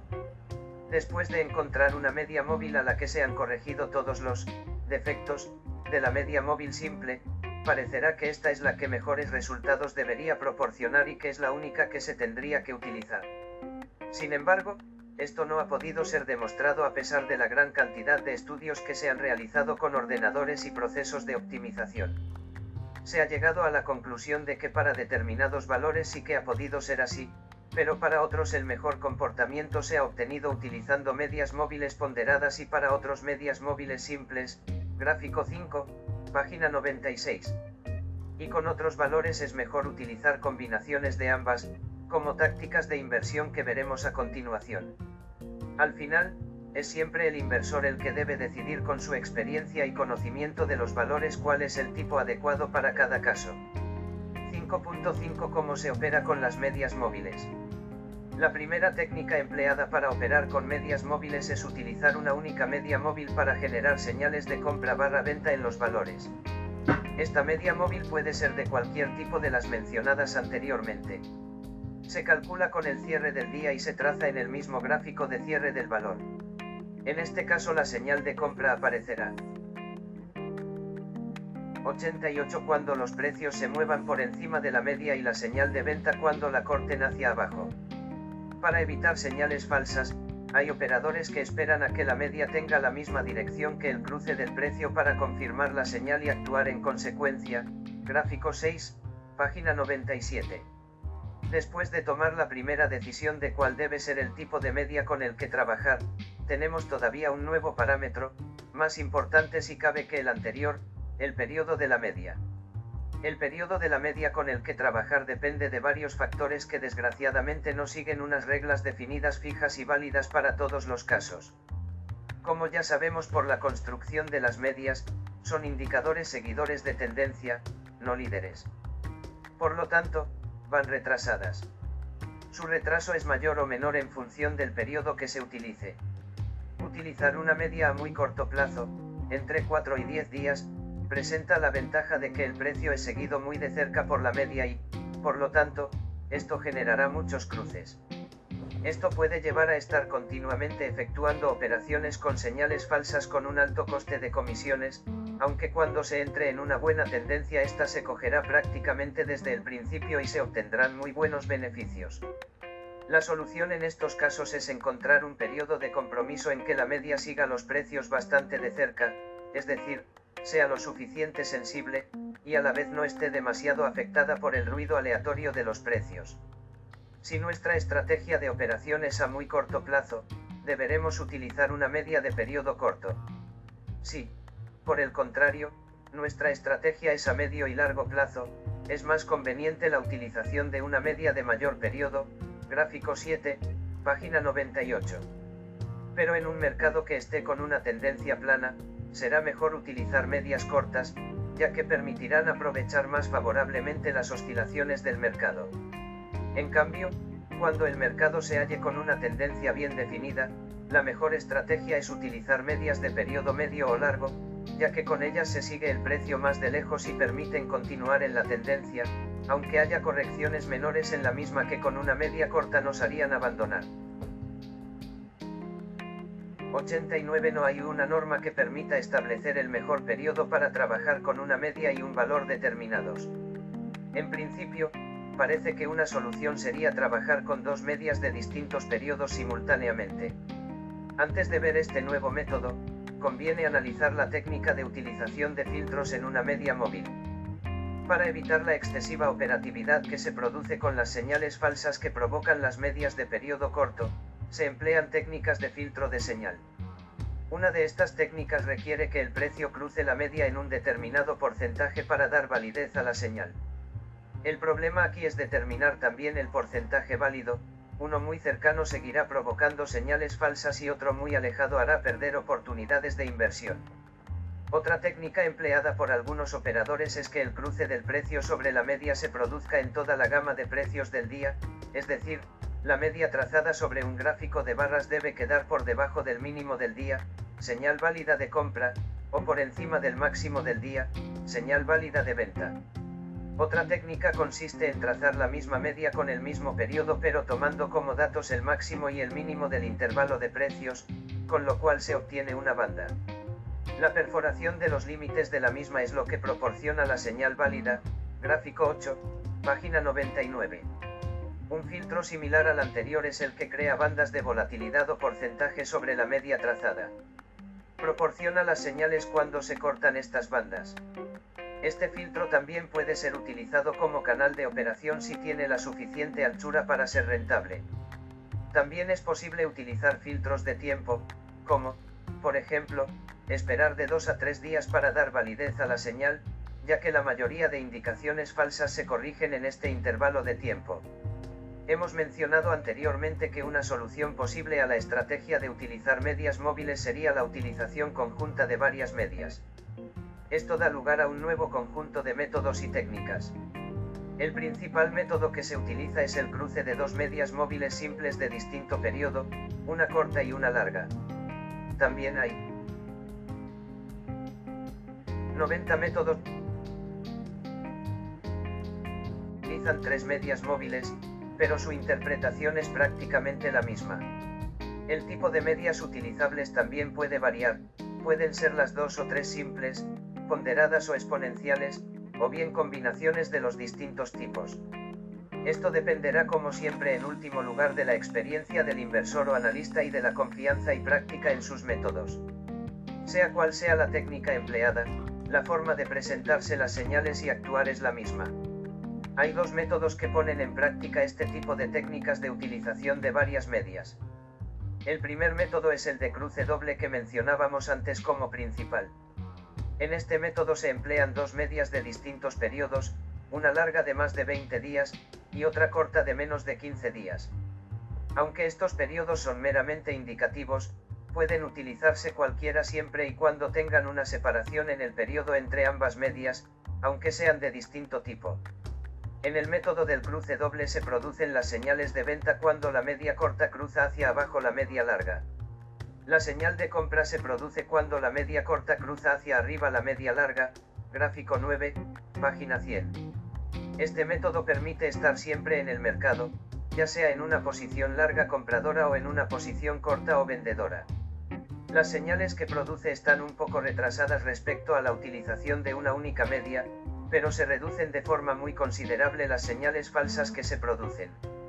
El otro método que se puede usar con las dos medias simultáneas consiste en utilizarlas de filtro, de manera que no se tomará la posición hasta que el precio del valor no esté por encima o por debajo, según el caso, de ambas medias.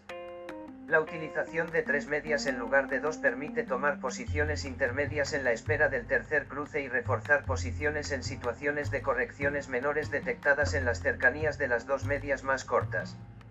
Los periodos que se toman en las tres medias suelen estar entre 5, 13 y 21 días. La aplicación de las estrategias y métodos con medias móviles es extensible a cualquier mercado y valor.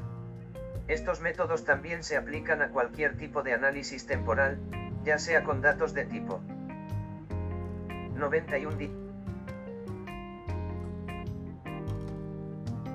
6 que son los osciladores y los momentos. 6.1 para qué se utilizan.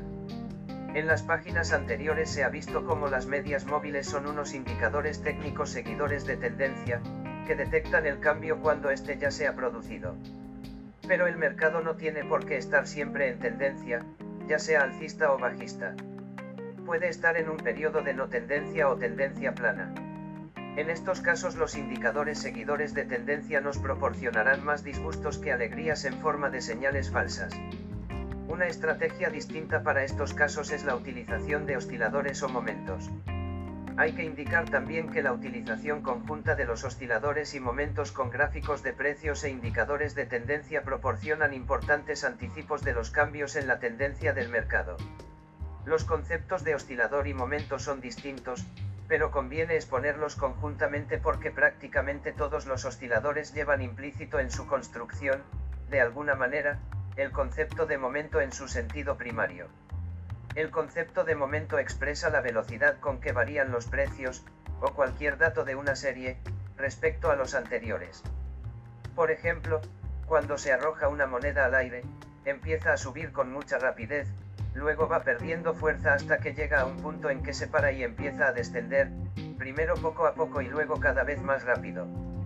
Igual sucede con las acciones, empiezan a subir cada vez más rápido, luego van perdiendo fuerza, hasta que finalmente se detienen y empiezan a bajar. Los osciladores se pueden construir de muchas maneras. Aquí se mencionarán algunas y se hablará de los más comúnmente utilizados. Es muy importante resaltar que los osciladores y momentos no se deben tener en cuenta por sí solos, es necesario interpretar sus señales conjuntamente con la tendencia, en caso contrario, pueden provocar graves errores en las tomas de posiciones que inducirán a pérdidas y harán que el inversor desconfíe del método. 105 Casi todos los osciladores tienen aspectos muy parecidos.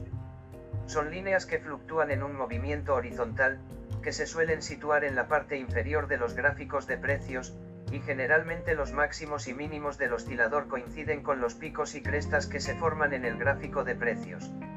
Algunos osciladores presentan unas líneas en la parte inferior y superior del gráfico que representan unos límites, que son puntos críticos para tomar decisiones de operación. Otras veces están divididos por una línea en la parte central a modo de cero, que también tiene implicaciones de operación en la compra barra venta de valores. En ocasiones, los osciladores se mueven dentro de un rango de valores, más 1, 1, 0 y 100, menos 50 y más 50, dependiendo de su construcción. Tres son los principales usos que en el análisis técnico se dan a cualquier oscilador. A. Los osciladores crecen en importancia cuando alcanzan valores extremos, sean superiores o inferiores, con rango si no tienen rango, sobrepasen anteriores máximos del oscilador. En este momento indican que el último avance, o retroceso, del precio está llegando a límites en los que es probable se produzca una corrección en contra. De esta forma se indican las zonas de sobrecompra y sobreventa. B. Los cruces por las líneas del cero, o las que son límites superior e inferior, marcarán señales de operación en la dirección de la tendencia del precio. C. En los límites del oscilador se pueden encontrar divergencias que anticipan un cambio importante en los niveles de precios actuales. El concepto de divergencia es muy importante, porque proporciona señales anticipadas de que es muy posible un cambio en la tendencia actual de los precios. Existen dos tipos de divergencias, las positivas y las negativas, gráfico 1, página 116. Ambas son muy frecuentes en los finales, o inicios, de movimientos importantes en los precios. Una divergencia positiva se produce cuando en el gráfico de precios encontramos una tendencia bajista y existen dos mínimos consecutivos, el último más bajo que el anterior, y en cambio en el oscilador el segundo mínimo está por encima del primero como si se encontrara en una tendencia al alza. Este es 106 un aviso importante de que se puede producir un cambio en la tendencia. En cuanto ésta se confirme se deberá tomar la posición. Una divergencia negativa se presentará en el caso contrario, cuando frente a una sucesión de máximos consecutivos en el gráfico de precios, estos no se correspondan con iguales máximos en el oscilador. Una vez determinadas, de manera breve, las generalidades más importantes sobre los osciladores, conviene analizar en detalle algunos de los más conocidos. 6.2 ¿Qué es el momento? El momento, como oscilador básico, mide la tasa de cambio de los precios de un periodo fijado previamente respecto al cierre actual. Se obtiene restando al cierre de hoy el cierre de hace n días donde n es el periodo del momento. Si se utiliza con periodos cortos de tiempo, se muestra bastante sensible y con mucho ruido. Por ello, en muchas ocasiones para calcular el momento se utiliza la diferencia de dos medias móviles simples de periodo también corto. Entonces, el valor del momento queda como el valor de la media móvil o y menos el valor de la misma, o distinta, media móvil de ACN días, gráfico 2, página 117. Con este indicador se pueden estudiar las tasas de ascenso y de descenso del valor, es decir, la fuerza con la que sube o baja el valor respecto al periodo de tiempo dado. Si los precios están subiendo y el valor del momento se encuentra cerca del valor cero, indicará que la tendencia alcista se está acelerando hasta que puede llegar a un punto donde empezará a nivelarse y, aunque los precios sigan subiendo, esta tendencia perderá fuerza. En este punto, el momento estará ya indicando una desaceleración de los precios y un posible cambio de tendencia a la baja. Debido a esta actuación adelantada del momento sobre los precios, se considera que es un indicador líder. Hay que observar que en toda la explicación del indicador siempre nos hemos referido a él en relación al gráfico de precios del valor y su tendencia.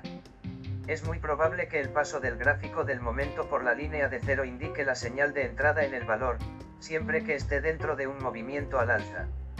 Nunca se debe utilizar esta señal para hacer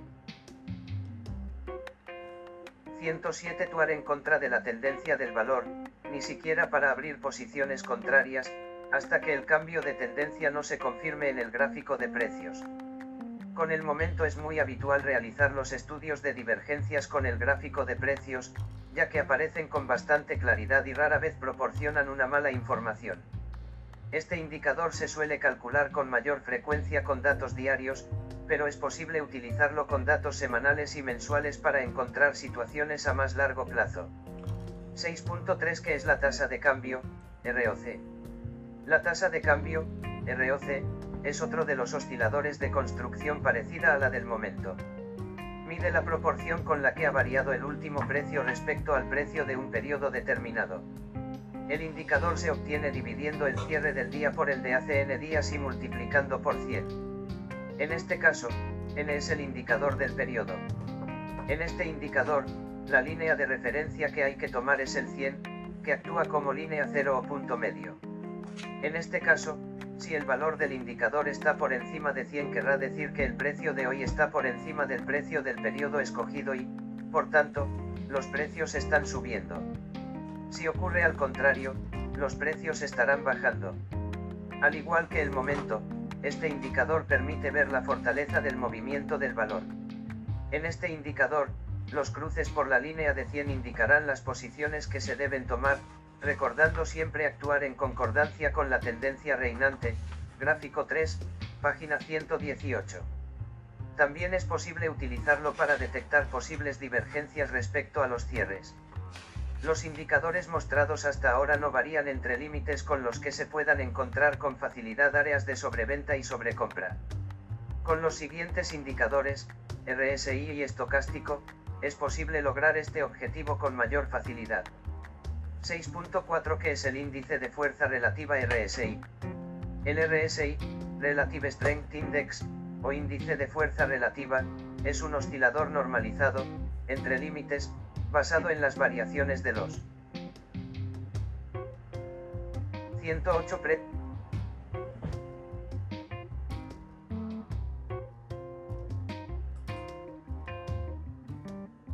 precios en un periodo de tiempo determinado. Este indicador fue desarrollado por J. Wells Wilder, Jr., por lo que también se le conoce como índice de Wilder. Desgraciadamente el nombre no es de lo más acertado, ya que el índice de fuerza relativa se suele utilizar para efectuar comparaciones entre valores, entre índices o entre un valor y un índice. A menudo, esto provoca alguna mala interpretación y obliga a renombrar estas comparaciones. Su representación es lineal y su inicio está retardado en tantas sesiones como el periodo de días de cálculo que se utilicen para su trazado. Está trazado con una escala vertical de 0 a 100, por lo que se considera normalizado, y presenta dos líneas límites, una superior y otra inferior, que suelen ser fijadas por el usuario y marcan las zonas de sobrecompra y sobreventa del valor. El RSI no es un oscilador sencillo que pueda calcularse a mano fácilmente, por lo que requiere de un ordenador para poder ser utilizado con eficacia. El RSI necesita un parámetro para poder ser calculado. Este parámetro es el periodo de cálculo del indicador, el número de días sobre el que hay que calcular la variación del precio.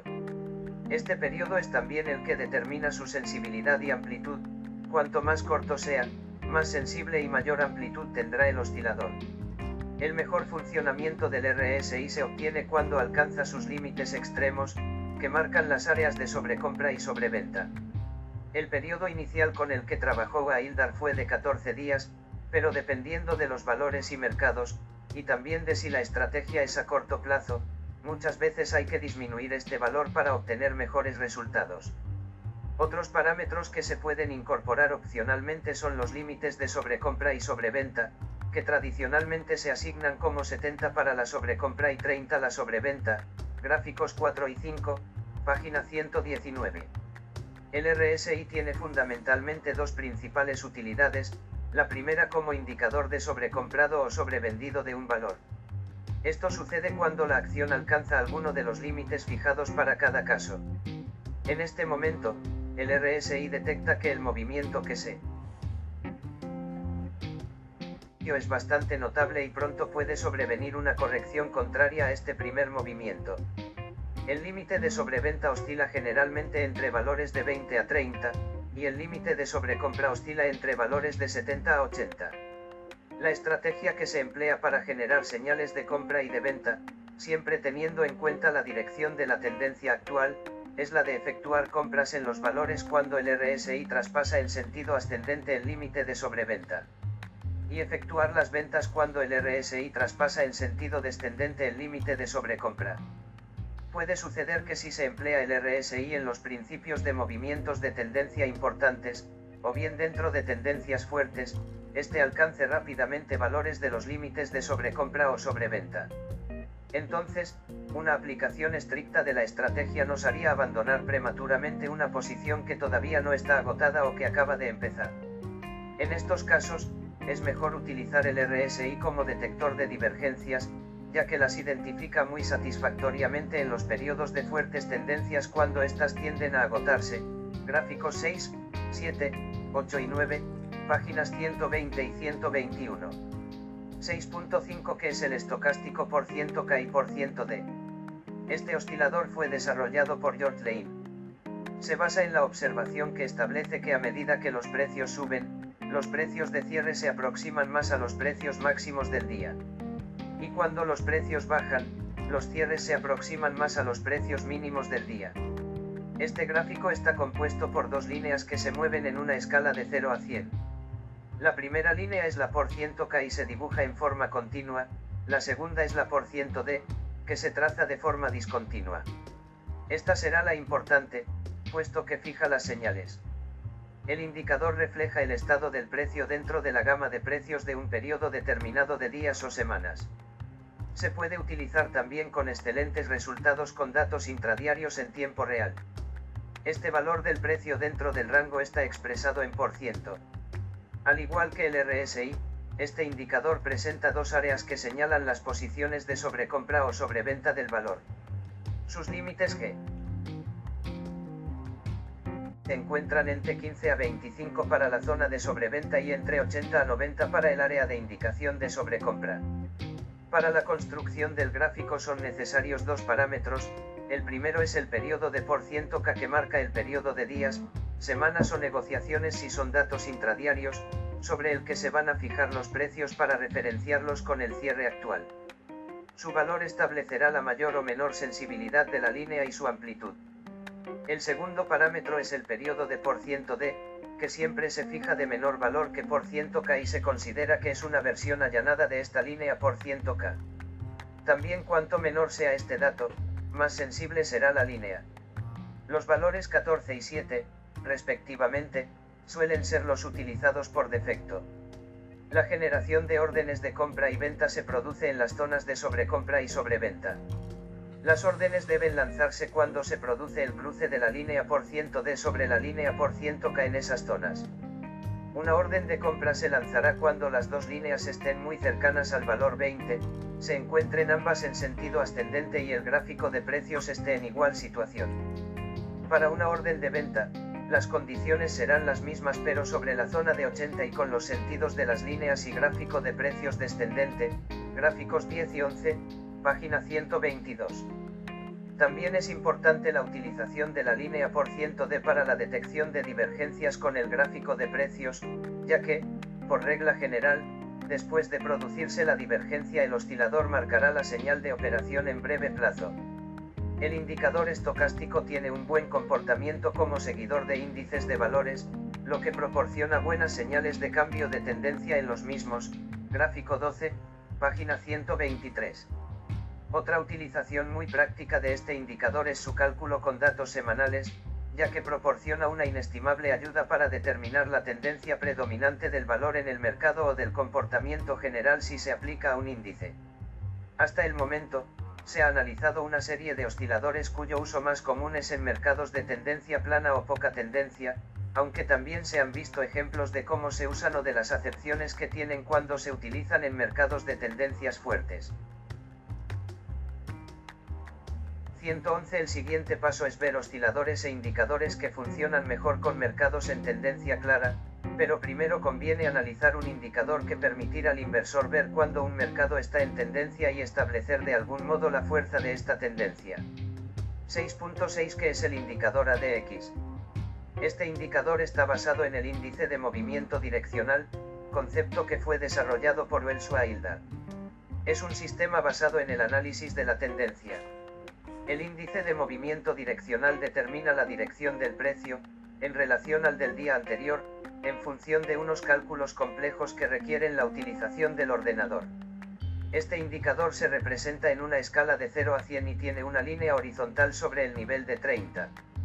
Para su cálculo correcto los valores deben tener como datos el máximo, el mínimo y el cierre de cada periodo, ya sea diario, semanal o mensual. El ADX permite establecer una estrategia de compras y ventas de valores, pero su empleo es muy selectivo. El ADX traza una serie de picos y valles que se dan al mismo tiempo que se producen en el gráfico de precios. Si la tendencia del gráfico de precios es alcista, los picos representarán vueltas en la tendencia y, por tanto, ventas, y los valles puntos de compras. Si la tendencia del gráfico de precios es bajista, la interpretación es la contraria. Aunque la anterior estrategia es una posible utilización del ADX, su función más importante es determinar si un valor se encuentra en tendencia y cuál es la fuerza de la misma. El indicador no proporciona información sobre la dirección de la tendencia, solo sobre su fortaleza, gráficos 13 y 14, páginas 124 y 125. Para el cálculo del indicador hay que introducir el periodo de días o semanas. Cuanto menor es este periodo, más sensible se muestra el ADX para la estrategia de compras y ventas. El periodo utilizado por defecto suele ser 14 días. La determinación de si un valor se encuentra o no en tendencia, sea esta alcista o bajista, viene dada por el valor que toma el ADX. Si este es superior a 30, es decir, si está por encima de la línea Haraisan. 112 tal del gráfico, el valor está en tendencia. Esto facilita la determinación del tipo de indicadores que son más correctos para estudiar el valor en ese momento o para dar mayor o menor importancia a los valores de los indicadores, sin perder de vista nunca el gráfico del precio. Así, si un valor está en tendencia, será mejor la utilización de indicadores como el MACD, que se verá más adelante, o las medias móviles con mayor plazo. Si no está en tendencia, o esta es débil, es más adecuado trabajar con osciladores como el RSI, estocástico o momento. Conviene insistir en que este indicador no proporciona información sobre la dirección de la tendencia, por lo que siempre hay que tener presente el gráfico de precios para ver la dirección y poder tomar cualquier decisión. 6.7 ¿Qué es el MACD? El MACD o indicador de convergencia barra divergencia de la media móvil lo desarrolló Gerald Appel y se basa en dos medias exponenciales que se mueven alrededor de una línea de cero, generando señales de compra y de venta. Thomas Asprey, realizando estudios sobre el método de Gerald Appel, construyó dos indicadores de utilización conjunta que proporcionan ventajas de mayor facilidad de interpretación de las señales y cuyo comportamiento es superior. El MACDI es un histograma o gráfico de barras, como las que se representan los volúmenes, que traza una media exponencial de una diferencia de medias exponenciales, de parámetros variables. El MACDEMO es un momento, o diferencia de dos datos en n días, del valor del indicador MACDEI. Esto, aunque parezca un poco complicado de explicar, es más fácil de interpretar para proporcionar buenas señales de compra y venta en mercados y valores que se encuentren en tendencia. Su efectividad disminuye bastante en mercados planos o de no tendencia. Su empleo puede realizarse con datos diarios y semanales, pero proporciona también magníficos resultados con datos intradiarios de tiempo real. 113 Para su cálculo es necesario introducir cuatro parámetros, tres para el MACD, cada uno referido a la periodicidad en días, semanas, de cada una de las tres medias móviles exponenciales con los que se construye, y un valor indicando el número de días con los que se quiere calcular el momento para el MACDEMO. El mayor o menor valor de los parámetros es lo que permitirá crear un indicador más o menos sensible.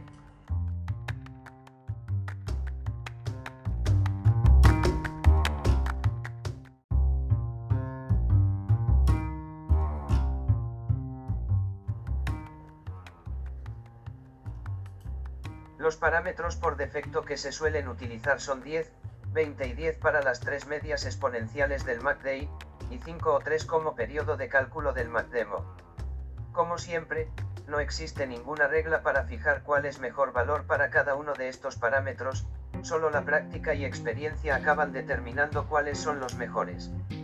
El indicador proporciona señales que son consecuencia de los dos gráficos que lo componen. La línea que proporciona el MACDEMO es la señal de alerta o de riesgo si se elige para tomar la decisión. Esta señal se produce cuando corta la línea del cero. En sentido ascendente pronosticará una compra y en sentido descendente una venta. Como por su construcción es un momento va adelantado al MACDI y como suele ser de corto periodo, muchas veces después de un cruce las líneas vuelven a recuperar su posición inicial. Por esto se considera una señal de alerta o, si se decide actuar, de riesgo. La señal de confirmación se produce cuando el MACDI cruza la línea de cero y el MACDEMO se encuentra en la misma dirección. Un anticipo del cambio se produce cuando los valores del MACDI empiezan a decrecer para acercarse a la línea de cero, y ya se ha alcanzado su punto máximo. Cerrar o abrir las posiciones en este momento también puede considerarse una operación con mayor riesgo. Otra utilización que se le da al MACD y MACDEMO es la de encontrar divergencias con el gráfico de precios que indican un próximo cambio o una corrección en la dirección de la tendencia actual. Los osciladores que se construyen basándose en medias móviles son buenos seguidores de tendencias y proporcionan, como el caso del MACD, señales claras de compra y venta, gráficos 15 y 16, página 125 y 126. 114 6.8. ¿Qué es el balance de volumen, o BV? Los indicadores vistos hasta ahora solo tomaban como datos para sus cálculos los referidos al precio, ya sea el cierre o el máximo y el mínimo, o combinaciones de todos ellos. Con el volumen también se pueden construir varios indicadores. Aquí vamos a estudiar brevemente el más conocido de todos ellos, el OBV o balance de volumen. El OBV fue creado por Joseph Granville, fue quizás el primer intento de usar el volumen de negocio de cada valor para crear un sistema de análisis de valores. Su hipótesis se basaba en que el volumen diario negociado era un ingrediente clave para saber si un valor estaba en fase de acumulación o de distribución. El objetivo primario del OBV es la distinción entre volumen alcista y volumen bajista. Esta información no se encuentra en ninguna base de datos de manera fácil. Para efectuar una aproximación a la determinación de este volumen se emplea una reducción. Se considera que un día presenta un volumen alcista si el precio de cierre ha subido respecto al día anterior. Un volumen bajista será cuando la variación en el precio haya sido negativa. Si no hay variación en el precio, se considera neutral. La manera de establecer una relación entre el volumen alcista y el bajista consiste en mantener cada día el valor acumulado de estos volúmenes, partiendo de un valor aleatorio. El resultado de estas operaciones es el OBV, gráficos 17 y 18, páginas 126 y 127. El valor con el que se representa la escala en el OBV no tiene ningún significado, ya que parte de un valor prefijado. Lo que realmente es importante de este indicador es su trazado respecto al gráfico de precios. Su utilización como indicador seguidor de tendencia consiste en la búsqueda de divergencias entre el gráfico de precios y el que forma el OVV, que han de tener la misma tendencia, ya que una divergencia representará una debilidad del mercado indicando probablemente la finalización de una tendencia. 6.9 que es la variación relativa al índice, VRI. Una herramienta que puede resultar muy útil como complemento a los análisis que se efectúan es un indicador que permita comparar la evolución de los valores a partir de una fecha determinada, respecto 115 a un índice u otro valor cualquiera, de tal manera que esta comparación resulte homogénea. Esto se obtiene con el indicador de variación relativa al índice, VRI, que al estar normalizado permite efectuar comparaciones de los resultados del indicador para cada valor. El resultado se gráfica a partir de una fecha que toma por valor 100. A partir de este valor con las variaciones diarias, se puede obtener la variación respecto al índice durante todo el periodo. Si está por encima de 100, su comportamiento ha sido mejor que el del índice. Si está por debajo, es que ha sido peor. Este indicador permite obtener una información valiosa de los valores que componen una cartera para ir eliminando aquellos cuyo comportamiento no supera el de determinado índice. Gráfico 19, página 127. Con este indicador no se obtienen señales de compra y venta, pero se puede comprobar cuál ha sido el comportamiento de los valores en el pasado y ver si es conveniente una inversión en los mismos o no. También permite ver cuáles de estos valores son más o menos agresivos en distintos periodos. 116 gráficos de